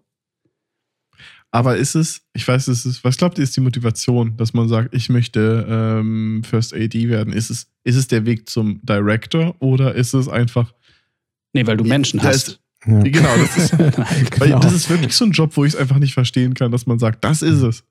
Ich meine, ist es so, dass, also ich kenne jetzt keine Laufbahn von irgendjemandem, der dadurch Regisseur geworden ist, Ich auch weil nicht. es ist halt einfach zu weit weg davon. Du musst Mhm. halt einfach jemand sein, der super gerne organisiert. Einfach jemand, der des, dessen Aufgabe, Lebensaufgabe es ist, irgendwie Ordnung ins Chaos zu bringen. Ja, also es ist auch, glaube ich, irgendwie, ähm, ohne das jetzt bewerten zu wollen, aber es ist nicht, nicht unbedingt äh, in dem Sinne kreativ. Ähm, du bist für die Organisation der Kreativität verantwortlich. Also du musst schauen, dass die, das kreative Chaos so geordnet und strukturiert werden kann, dass es halt funktioniert, ähm, das Ganze am Ende in den Film zu verpacken, so ungefähr. Hm.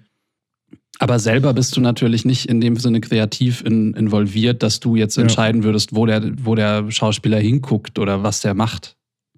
Was ich auch so ein wichtiger Punkt finde am Filmset, ne, weil wir darüber gesprochen haben, ähm, es kommt nicht gut, wenn auf einmal hinten jemand vom Skript steht und sagt, Mensch, wenn man das vielleicht so spielen würde, wäre das voll gut. Oder wenn aus dem Sound, wenn der Sounddesigner oder einen, der Ton mit der Tonangel auf einmal dem Kameramann erklärt, wie man vielleicht eine Einstellung machen könnte. Also wie wir schon hatten, ist es halt alles sehr hierarchisch und jeder macht seine Aufgabe und es ist nicht unbedingt, du, du funkst da am besten nicht dazwischen. Ja, also das wird ja auch in, in dem Film Living in Oblivion so ein bisschen thematisiert, weil dann da plötzlich jeder irgendwie so meint zu wissen, wie mit der Regie seinen Job zu machen hat. Ne, der Schauspieler kommt und sagt, ja, ich würde mich ja viel lieber hinlegen und dann kommt da irgendwo von hinten der Assistent und sagt, ja, habt ihr das schon ausprobiert? Und ähm, genau das ist auch so ein Punkt. Es ist einfach eine Diktatur und wenn, wenn jeder versucht, sich da kreativ drin zu verwirklichen und seine Meinung hat, dann also gilt das Prinzip, zu viele Köche verderben den Brei. Also dann ist es wirklich so, ähm, der Regisseur muss einfach sagen, was er will. Ja. Und alle anderen müssen gehorchen.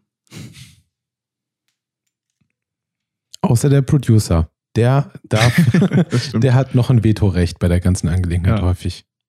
Ja, ist doch ein, ein schöner Übergang. ähm, ja, also ich meine, so die Holy Trinity, glaube ich, ähm, am, am Set sind wahrscheinlich oder in der, in der Verantwortung für einen Film sind wahrscheinlich der DOP, der Producer und der Regisseur. Ähm, na, der eine für die Bilder, der andere für den ganzen Inhalt und der Producer für das Geld. Was natürlich, also ne, alles, was man macht, kostet logischerweise Geld und es braucht natürlich auch immer jemanden, der ähm, da so ein bisschen drauf guckt, weil ähm, sonst ist das Geld schnell weg und dann kann keiner mehr arbeiten. Ja, und das macht der Produzent. Der Produzent ist ähm, dafür verantwortlich, dass von finanzieller Seite alles läuft und dass überhaupt alles läuft im weitesten Sinne. Das ist der Einzige, der sich, der kommen und gehen darf, wie er lustig ist. So, der kann das einfach machen. Der kann auch mitten am Tag kommen oder gehen. Ja.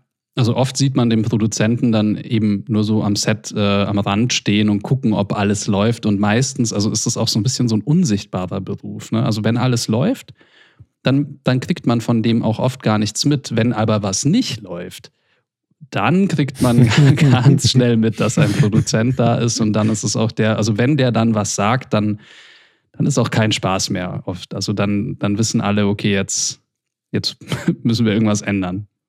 Also eine, eine Person mit sehr viel Verantwortung, aber auch sehr viel ähm, Macht. Ja, Manchmal auch ganz wichtig, wenn es zum Beispiel so gerade mega stressig ist und nicht gut läuft, dann wünschen sich auch alle, dass der Produzent da ist und das sieht. So, dann ist es so dieses so, da muss die Person, die das alles finanziert und dafür irgendwie ganz oben drüber Mhm. steht, dann will jeder, dass die Person auch da ist und sieht, dass das gerade alles nicht gut Ja. ist. So. Und ja, kann auch für die Moral da sein, in beide Richtungen, glaube ich. das stimmt. Aber auch, auch echt so eine Kategorie, im schlimmsten Fall hat er auf einmal kreative Wünsche. Ja. Und dann gibt's, da gibt es dann immer diese Beispiele, wo man das Gefühl hat, der Produzent hat das seinem, seinem Sohn gezeigt und der Sohn hat irgendwas anderes gesagt und dann werden auf einmal die absurdesten Ideen in diesen Film eingebracht und er hat halt mehr oder weniger die Macht, diese Ideen da reinzuprügeln. Ja. Je nachdem, wie die Konstellation mit Regie ist. Natürlich müssen die miteinander kämpfen. Also ich meine, das ist ja an sich so, der Regisseur, Regisseur fordert und der Produzent muss freigeben. Und dann hat man manchmal diese Situation, dass es dann heißt, ja, na klar, für den Shot kriegst du eine Steadicam, aber dafür wird an der Stelle, äh, wünsche ich mir als Produzent, dass wir das und das noch drehen oder sowas. Also das ist dann teilweise so ein bisschen, ja, Handeln und so. Also das, finde ich, hat man auch in Produktion erlebt, eine ganz komische Dynamik und dann werden Sachen in den Film eingebaut und keiner von den eigentlichen Kreativen denkt sich oder sagt, das ist eine gute Idee, aber es Mhm. passiert halt auf einmal. Das kann dann in der Postproduktion nochmal ganz andere Ausmaße annehmen. Oh, das stimmt.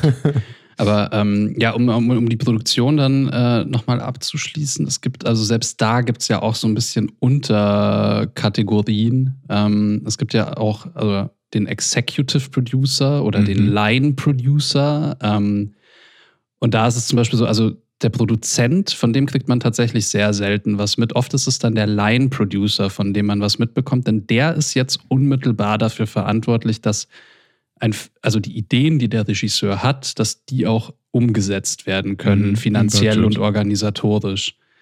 Und ähm, der, der Line-Producer, von dem würde man noch eher was mitbekommen bei einer Filmproduktion, Ja. während der Produzent wirklich so weit oben ist, der dann oft macht der auch mehrere Projekte gleichzeitig. Ähm, und also den hört man wirklich nur, wenn das Haus brennt. oftmals hast du ja, oder sieht man gerade bei Filmen, ähm, dass dann, keine Ahnung, Brad Pitt und andere große Schauspieler, die selber in diesem Film mitspielen, selber mitproduzieren. Und das ist in dem Fall dann meistens auch eher so, die haben da halt Geld reingesteckt, die haben ein bisschen Mitspracherecht, aber das ist nicht so, dass die dann im Raum vor Excel sitzen und irgendwelche Tabellen ausfüllen oder ähm, irgendwelche Abläufe oder sonst was machen, sondern das ist eher so, die repräsentieren den, die sind da ein bisschen finanziell mit drin, aber das war's.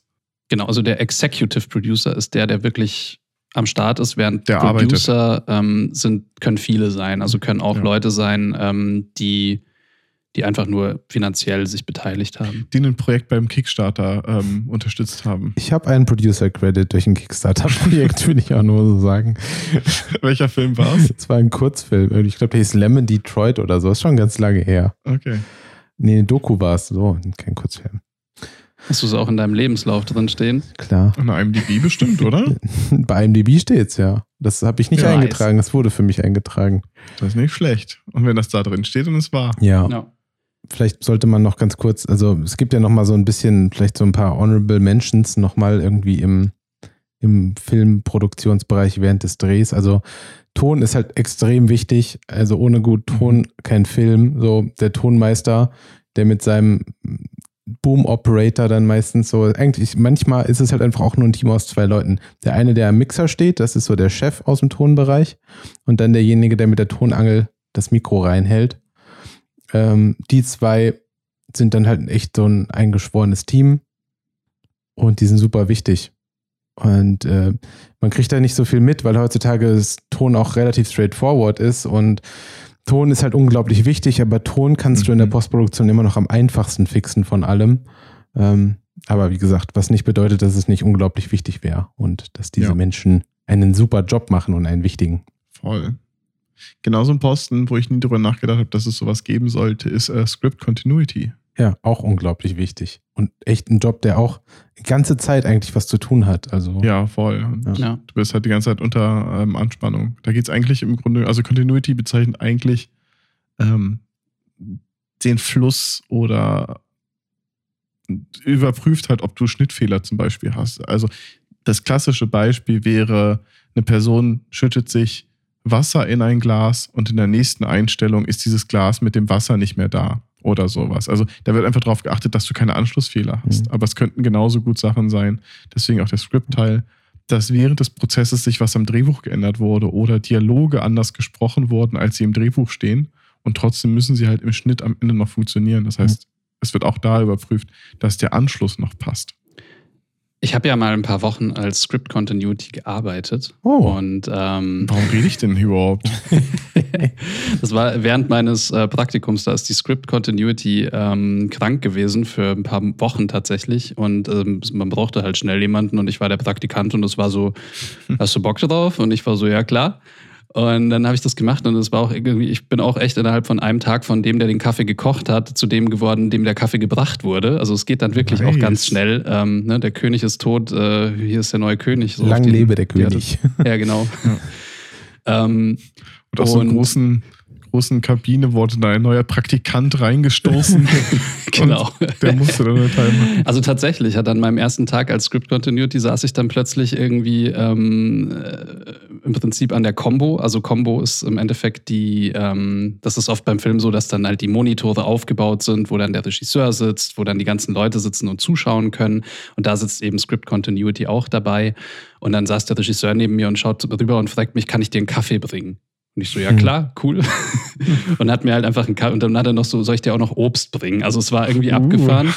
ähm, für mich natürlich als junger Praktikant äh, alles super. Und ähm, dann braucht man, also ne, hier so von wegen Honorable Mentions und so, aber Script Continuity ist echt krass. Also da jetzt mittlerweile haben, haben die meisten ja ein iPad am Start und vieles passiert auch digital und ähm, hilft natürlich ungemein. Damals, als ich das gemacht habe, war es halt noch so ganz viele bunte Stabilos und ein Drehbuch ähm, und eine Liste. Also du machst ja auch dann die Schnittlisten. Das heißt, du trägst Mhm, dann auch stimmt. ein den Timecode, du, also welcher, welche Szene wo gedreht wurde äh, oder wann. und was da drin passiert. Und du trägst ein, wenn der Regisseur sagt, das ist ein Kopierer, also das hat ihm gefallen. Wenn der erste Mhm. Take, der, der dem Regisseur gefällt, ist immer der, ähm, der Kopierer im Endeffekt und den schreibst du auf.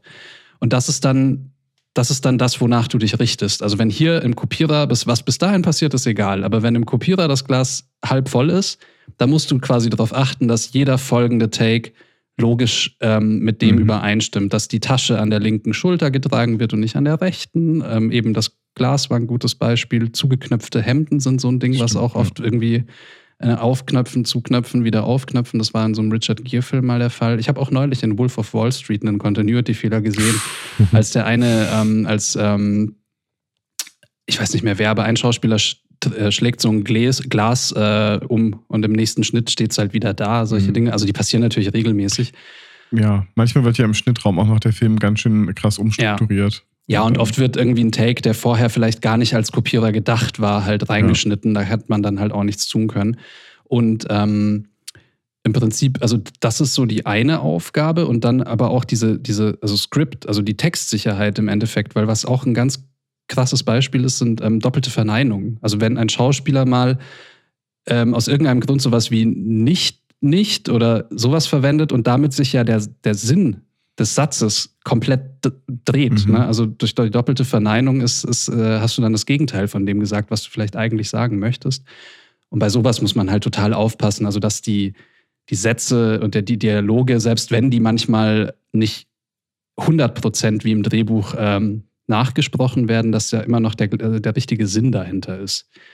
Und ähm, da kommen dann auch oft Schauspieler eben äh, zwischen den Takes und fragen dich, was habe ich da nochmal gesagt? Okay. Nach welchem Wort habe ich eigentlich, ähm, also habe ich, ähm, wenn, weil es ja auch darum geht, dass man es schneiden kann. Das heißt, du musst immer, wenn du den Kopf nach rechts gedreht hast, wenn der eine Typ irgendwie ein bestimmtes äh, Trigger-Wort gesagt Mhm. hat, also da, da, da, daran erkennt man auch sehr gute Schauspieler, dass die wirklich, also das habe hab ich auch als Script Continuity dann gelernt, weil da, war, es, da gab es einen Schauspieler, der hat exakt auf die Sekunde genau bei dem Wort dann die eine Hand von auf die andere Hand gelegt und nach rechts geschaut beispielsweise. Und das hat er jedes Mal genauso gemacht, während oft jüngere Schauspieler, die vielleicht erst seit einem Jahr oder zwei irgendwie Filme machen, ähm, die, das, halt- die haben das halt noch nicht drauf. Also da ist ähm, auch Ja. noch mal so, die, die gucken halt dann irgendwo hin. Und dann musst du halt sagen, nee, sorry, das können wir jetzt so nicht schneiden, weil du hast jetzt nach links geschaut und im Kopierer hast du nach rechts geschaut.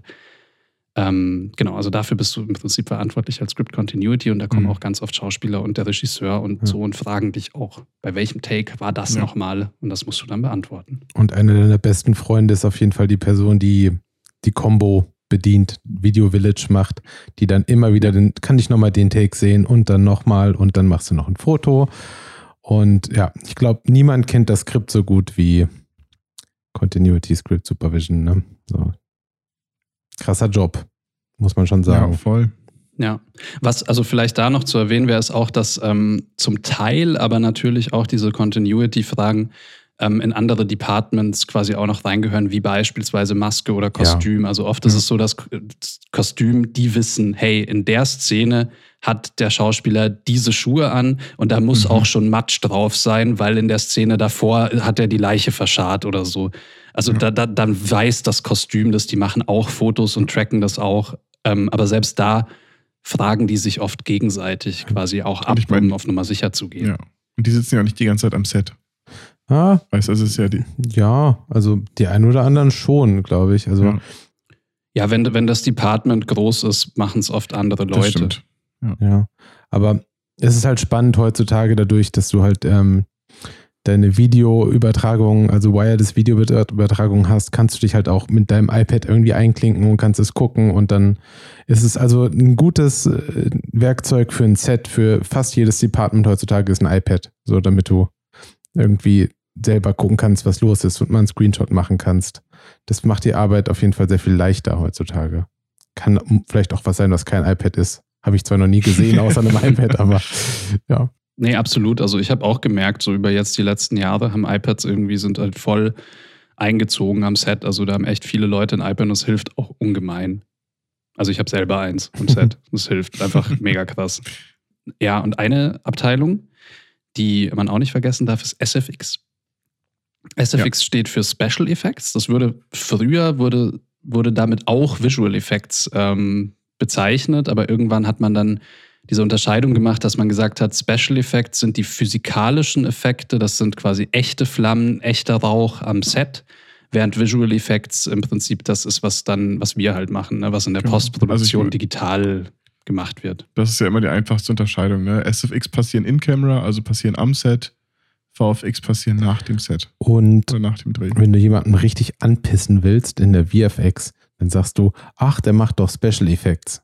Das ist äh, so ziemlich das Nervigste, was man sich anhören kann. So, wenn man irgendwo zu Hause, vielleicht in der Heimat ist und jemand sagt, ach, du machst doch so Special Effects. So. Und du denkst immer so, du bist die Person, der ich das schon 20 Mal erklärt habe, dass es nicht Special Effects heißt. Ja. Aber das ist, das ist ja nicht nur hier. Also, das ist ja auch, das ist, hör dir jede oder jede dritte Filmkritik Ja, ja, oder sonst was. Das ist ja, das ist ja ganz gängig, dass man diese Unterscheidung nicht macht. Die ist wahrscheinlich auch nur für uns wichtig, weil wir, weil wir nicht die Typen mit dem Ventilator sind, sondern wir sind die Typen mit der, mit der Maus und Tastatur Ja. am Ende.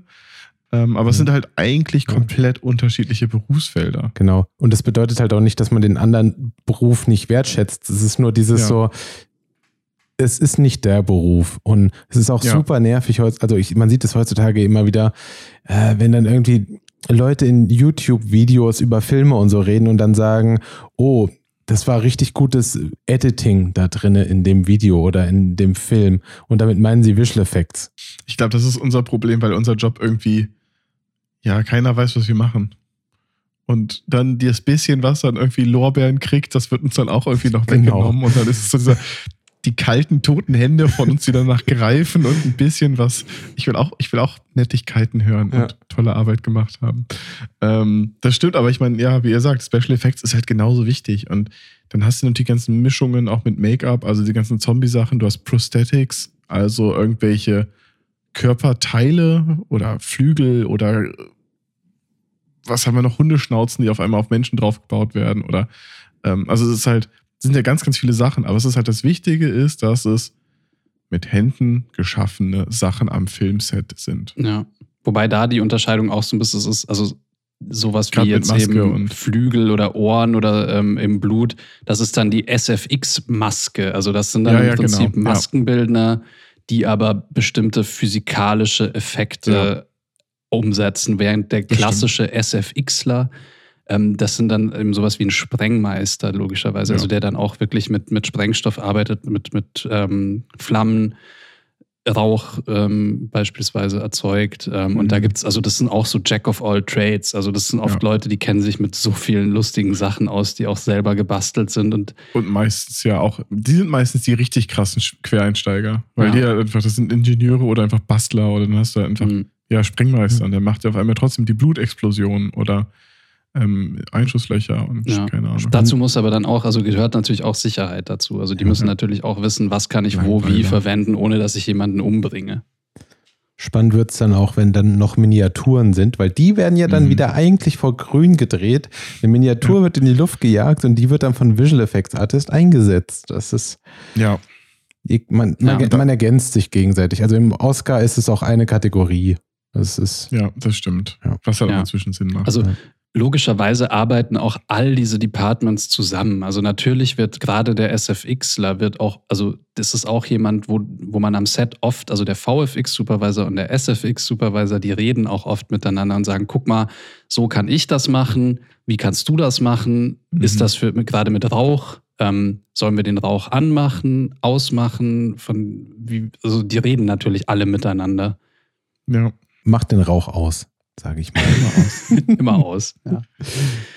Und also eine Art Unterkategorie, vielleicht die auch noch eher so ins, im SFX-Department einzuordnen ist, ist dann halt der Waffenmeister. Das Ich ist dann auch nochmal, dazu? ähm, ich glaube, ich würde ihn jetzt einfach mal dazu zählen oder wenn nicht, dann ist er eine eigene Kategorie, aber ähm, der wird natürlich auch dann nur am Set gebraucht, wenn wirklich Waffen im Einsatz sind Ja. ist aber auch im Endeffekt dafür verantwortlich, dass, ähm, dass sich keiner verletzt, ähm, dass die Platzpatronen funktionieren. Der gibt auch, also es wird dann auch immer gesagt, das sind Waffen am Set. Der ist auch derjenige, der dann auch die Waffe dem Schauspieler wieder wegnimmt, wenn der Take vorbei ist und sie ihm wieder gibt. Ähm, und der auch so ein bisschen sich dann auskennt mit dem Modell. Also der dann halt weiß, aus welcher Zeit welche Waffe Mhm. ist, wie die funktioniert, wie man die hält. zum Beispiel. Ich habe an einem Projekt gearbeitet, ich glaube, ich darf es jetzt nicht nennen, aber da hatten wir, hatten wir diese lustige Konstellation, das war auch war relativ eins meiner ersten. Ähm, und da kann ich das alles noch nicht, also in dem Maße. Und da hatten wir den Waffenmeister am Set. Ähm, der durfte mit den scharfen Klingen rumhantieren. Und es gab ein Special, ich glaube, es war Special Effects, aber es wurde von, von einem Teil von einem Schauspieler einen Silikonabdruck gemacht, weil der mit, mit der Waffe erstochen werden sollte. Das heißt, es gab eine Silikonkopie von diesem Körperteil, die fotorealistisch aussah, und es gab den Waffenmeister. Und der Waffenmeister war nur dafür da, der hatte die Aufgabe, nimm den Dolch, ramm ihn da durch. Alles, was er machen sollte. Und das hat er verkackt. er hat den Dolch nicht dahin und auch nicht aus dem Winkel äh, da reingesteckt, aus dem es kommen sollte. Das Silikonobjekt war kaputt vom Special äh, Effects Department. Das heißt, der Waffenmeister war nach, danach wieder un, äh, unnötig. Und das Ganze musste alles komplett digital im Schnitt. Also nach dem Schnitt haben sie festgestellt, das müssen sie alles digital komplett neu machen. Und auf einmal waren dann wir gefragt und sollten fotorealistische Sachen bauen, die nie geplant waren. Und dann dachte ich auch so, geil, dafür, das ist sein Job, das ist der Waffenmeister. You had one job. ja. Dann gibt es natürlich noch diverse Versionen des Wranglers für alles Mögliche. Oh, ja. Von Daten bis Tiere über Kinder. es wird Der- alles gerangelt. War nicht, war das auch Wrangler äh, bei, bei Star, bei, bei, bei Jurassic Park? Äh, der Rap Raptor Wrangler? Oder war es Raptor Trainer? Ich glaube, Dino Wrangler steht im Abspann sogar Ja, bei Phil Tippett, was ich sehr schön fand. Ich dachte, also ein Credit als Dinosaurier Wrangler hätte ich auch gerne. ja, das sind, die Wrangler sind meistens die, die sich um was Spezielles kümmern, wie zum Beispiel ein Horse Wrangler ist die Person, die sich um die Pferde kümmert. Und ähm, es gibt aber auch einen Data Wrangler, der sich um die Daten kümmert, dass die kopiert werden und dahin kommen. Ja. Es gibt auch einen Kinder Wrangler, also einen Child Wrangler. Es klingt eigentlich so wie dieses un, äh, unkreative deutsche Zeugwort für Flugzeug und, Ja. und sonst was. Und so, wir wissen es nicht, wir nehmen es und packen dahinter Wrangler. Dann ist es, dann ist es abgehakt. Aber so ein bisschen ist es ja auch so. Aber ähm, ja, stimmt, die gibt es auch nochmal. Und ich meine, sonst gibt natürlich, auch, haben wir auch noch nicht drüber gesprochen, aber die ganze Set, Props, Ausstattung, ähm, ne, irgendwer muss ja das Filmset bauen, irgendwer muss die ganzen Props, also die ganzen Geräte, die, die Lichtschwerter oder was auch immer, das muss ja von irgendwem gebaut werden. Das wird meistens im Art, Art Department designt, die stellen es her, die bauen das Bühnenbild und so weiter. Das gibt es halt auch alles noch. Ähm, und das ist natürlich auch super wichtig. Ja, also für, glaub- also für die Kreativgestaltung ist das schon ja auch eine der wichtigsten ähm, Departments, so, weil das Art Department im Endeffekt schon von ganz vorne, bevor überhaupt gedreht wird, ein bisschen vorgibt, in welcher Welt wir uns kreativ befinden. Also ähm, wie, wie Dinge aussehen, welche, ob es verschnörkelte Formen oder eckige Formen gibt, ähm, also solche, solche Dinge und die auch, ähm, naja, so ein bisschen eben, also bei historischen Filmen zum Beispiel dafür verantwortlich sind, irgendwie, dass dieser Hut ähm, in der Zeit von bis getragen wurde und dass der dann natürlich auch ähm, historisch akkurat da sein müsste. Und da unterscheidet man halt eben nochmal ähm, das Art Department beziehungsweise ähm, Setbau sind dann halt auch für die, eben für die Kulisse verantwortlich, für die großen ähm, Locations mehr oder weniger und Props sind halt eben, was du schon gesagt hattest, halt klassische, klassische Requisite. Requisite Alles, was man nicht anziehen ja. kann, weil das ist dann wieder Kostüm, aber so Gläser, Tischdecken, Teller, all solche Dinge. Auch ein sehr vielseitiger Job. Das sind auch die Leute, die sich dann überlegen, also wenn wir jetzt irgendwie drehen mit Koks, was nehmen wir dann als, als Koksersatz quasi? Also die du dann, das sind, ähm, das sind die Leute, die dann zum Beispiel, ähm, die dann zum Beispiel mit einem großen Auto voll mit Koks. Koks in der Gegend rumfahren und wenn die von der Polizei aufgehalten werden oder so, die eben, das ist dann die Erklärung, ne? Ich, ich arbeite beim Film. Das ist nicht echt. Oder sie fragen den Fixer, ob er mal kurz losfahren kann und kann was organisieren. Weil den gibt es auch immer beim Film. ist auch ein toller Job. Das ist die Person, die sich, äh, die einfach sich um Dinge kümmert. So, die, die einfach gut darin ist, Sachen zu organisieren und Dinge passieren zu lassen. Ja, auch schön, oder? Das ist deine Aufgabe. Oder du bist sehr gut. Das sind so Jobs, wenn man nicht beim Film wäre, könnte man auch sehr einfach in illegale Bereiche fallen, in denen man das Gleiche Ja. tun würde. Ja, dann haben wir aber. Stunt-Team ist natürlich auch Stimmt, wichtig. Stunt-Team gibt es auch noch. Hm, stimmt. Dann gibt es auch bei dem Ganzen immer noch eine Second Unit, ganz oft. Das ist dann nochmal alles wieder mit einem Kamerateam und so weiter, die was anderes drehen, die vielleicht an einem anderen äh, Drehort sind, die vielleicht auch nur Totalen oder ähm, Landschaftsaufnahmen oder was auch immer drehen. Ähm, da gibt es unendlich viele Posten. Ja. Es gibt da immer so einen lustigen Mann mit einer Kamera, der durch die Gegend springt, also mit einer Fotokamera und der macht die ganze Zeit Fotos. Der ist dann auch dabei. Ja, Und diese Sachen werden dann häufig für Promotional-Material benutzt. Ja so wie die, auch die klassischen Making-ofs, wie sie früher auf DVDs drauf waren, wo dann einfach ein Typ auch Genau. nur den, nochmal alles Ja. gefilmt hat. Das ist die Making-of-Crew, die ist dann auch nochmal dabei. Ja. Es gibt dann nochmal ein, ein Film-Department für, das, für den Film. So, es ist, Ja. Ja, das ist, ist auf jeden Fall eine verrückte kleine äh, Fabrik, die da läuft. Ja. Und ich meine, wir sind jetzt gerade erstmal on-set. Ja. Und es gibt ja noch diesen riesengroßen Block. Ich glaube, den machen wir heute nicht ich mehr. denke auch nicht. Mit allem, was mit Postproduktion zu tun hat. Alles, was nach dem, nach dem Dreh passiert. Weil da hat ja Nico vorhin schon gesagt, und das ist es ja auch für die meisten Positionen, über die wir gesprochen haben, außer Ton, Kamera oder den DOP, sagen wir, und dem Regisseur, ist der Dreh oder ist das Projekt mit dem letzten Drehtag eigentlich vorbei. Aber für die anderen geht es dann halt noch weiter oder geht es dann erst los? Wenn es dann noch um die finale Vertonung geht, um den Schnitt, um die, ähm, um das Color Grading, also die Farbanpassung, Farbkorrekturen der Bilder, um die Visual Effects. Das geht dann erst noch weiter. Ja, also es gibt im Prinzip ähm, so eben Leute, die, die nur an dem Dreh beteiligt sind. Es gibt Leute, die nur an der Postproduktion beteiligt sind. Und es gibt halt auch die äh, eben die großen Berufe, die dann, also wie eben beispielsweise der Regisseur, die wirklich an, an dem Gesamtprojekt äh, von Anfang bis Ende beteiligt sind. Und ähm, der VFX-Supervisor ist eben zum Beispiel auch so eine Disziplin, der einem auch am Set schon beteiligt ist, aber die Hauptarbeit ähm, dann logischerweise erst später macht. Und eigentlich ja sogar schon vorm Set dabei ist, also in der Pre-Production. Im Idealfall so früh wie möglich. Das Geld, was du dir sparst, wenn du ihn nicht so früh wie möglich reinholst, legst du am Ende hinten ra- drauf. Das muss man Ja. einfach so sagen. So wie. Kalenderweisheiten. Aber mittlerweile be beginnen ja auch die, die Leute immer mehr zu verstehen, dass das echt Gold wert ist, einen VFX-Supervisor von Anfang an dabei zu haben, weil eben die können einfach Fragen beantworten und sparen dir am Ende echt viel Geld. Aber den Job werden wir, glaube ich, irgendwann in Ruhe nochmal erklären.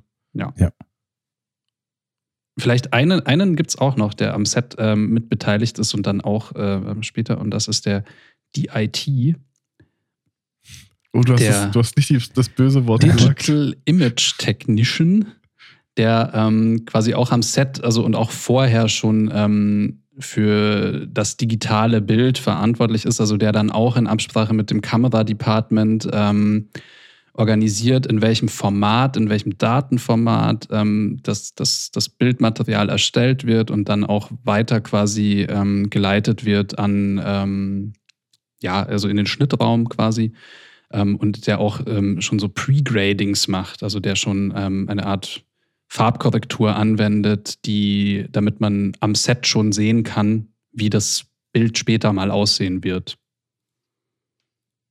Genau, es ist ein sehr neuer Beruf, der eigentlich erst entstanden ist mit Stimmt. den digitalen Filmkameras. Und ähm, ja, sehr wichtig geworden ist, relativ schnell dadurch. Gerade aber auch, weil die, Film, die digitalen Filmkameras am Anfang sehr kompliziert und äh, unterschiedlich waren. Das Ganze ist heutzutage schon ein bisschen zusammengelaufen. Ist immer noch sehr kompliziert, aber ein bisschen übersichtlicher, als es damals war. Als die Kameras gerade rauskamen, gab es jede Woche teilweise, zum Beispiel bei der Kameramarke Red, fast immer eine neue, neue Firmware-Version und das Menü sah komplett anders aus. Mhm. Und es war sehr schwierig, da irgendwie einen Überblick zu behalten. Und ähm, das war dann eine Zeit, als der DIT quasi einfach die ganze Kamera eingestellt hat. Also der DOP ist dann hingegangen und hat gesagt, bitte mal Kamera einstellen. So. Das hat sich, glaube ich, jetzt ein bisschen geändert, dadurch, dass es, äh, sich gewisse Sachen etabliert haben. Aber ja, man kann mit ihm halt schon am Anfang einen Look etablieren für den Film, der dann im Idealfall auch so durchgezogen wird bis zum Ende. Ja. Und man kann halt die sogenannten Dailies sich dann auch schon mal angucken. Also man kann sich angucken, was man am Tag gedreht hat und das Ganze auch schon mit einer Farbkorrektur drauf und so weiter. Früher, als noch analog gedreht wurde, musste man auf die Dailies ein paar Tage warten. Die mussten ja entwickelt werden und dann erstmal so ausgespielt werden, dass es sich jemand angucken kann. Ein schöner Ja. Beruf, den ich kurzzeitig auch mal ein bisschen ausgeübt habe. Und bestimmt auch irgendwann mal wieder machst. Ja, wer weiß. Wer weiß. Wir haben ja von Quereinsteigern in der Filmindustrie gesprochen. Da kann man auch mal ruhig hin und her wechseln Ja. zwischen den Departments. Aber kurz um. Haben wir noch irgendeinen Posten vergessen? Ich glaube nicht, oder? Mit Sicherheit haben wir noch ganz viele Mit Posten. Sicherheit wir haben wir zehn Leute Und es, vergessen. Es, es Ähm, tut mir bei allen Leuten leid, ähm, oder Departments, die wir vergessen haben. Keine Ahnung, wie, wie viele Hassmails wir jetzt kriegen. Wahrscheinlich nicht so Ihr viele. seid alle genauso wichtig. Ja. Sagt das äh, vergessene Department. Ja. Aber um es abzuschließen und um vielleicht noch ein bisschen was, was bis zum nächsten Mal zu überbrücken. Was sind denn eure Top 3 Filme, wo es darum geht, dass ein Film gemacht wird? Ich weiß, ihr habt euch jetzt nicht darauf vorbereitet, ähm, weil ich es mir gerade ausgedacht habe. Ähm, aber habt ihr welche? Sonst Ja, also Living in Oblivion ist natürlich einer, der sehr, also der einfach nur existiert, um, also das ist der Film übers Filmemachen eigentlich Mhm. so, aber ähm, Once Upon a Time in Hollywood von Tarantino Mhm, ist eigentlich stimmt. auch ein sehr guter Film übers Filmemachen.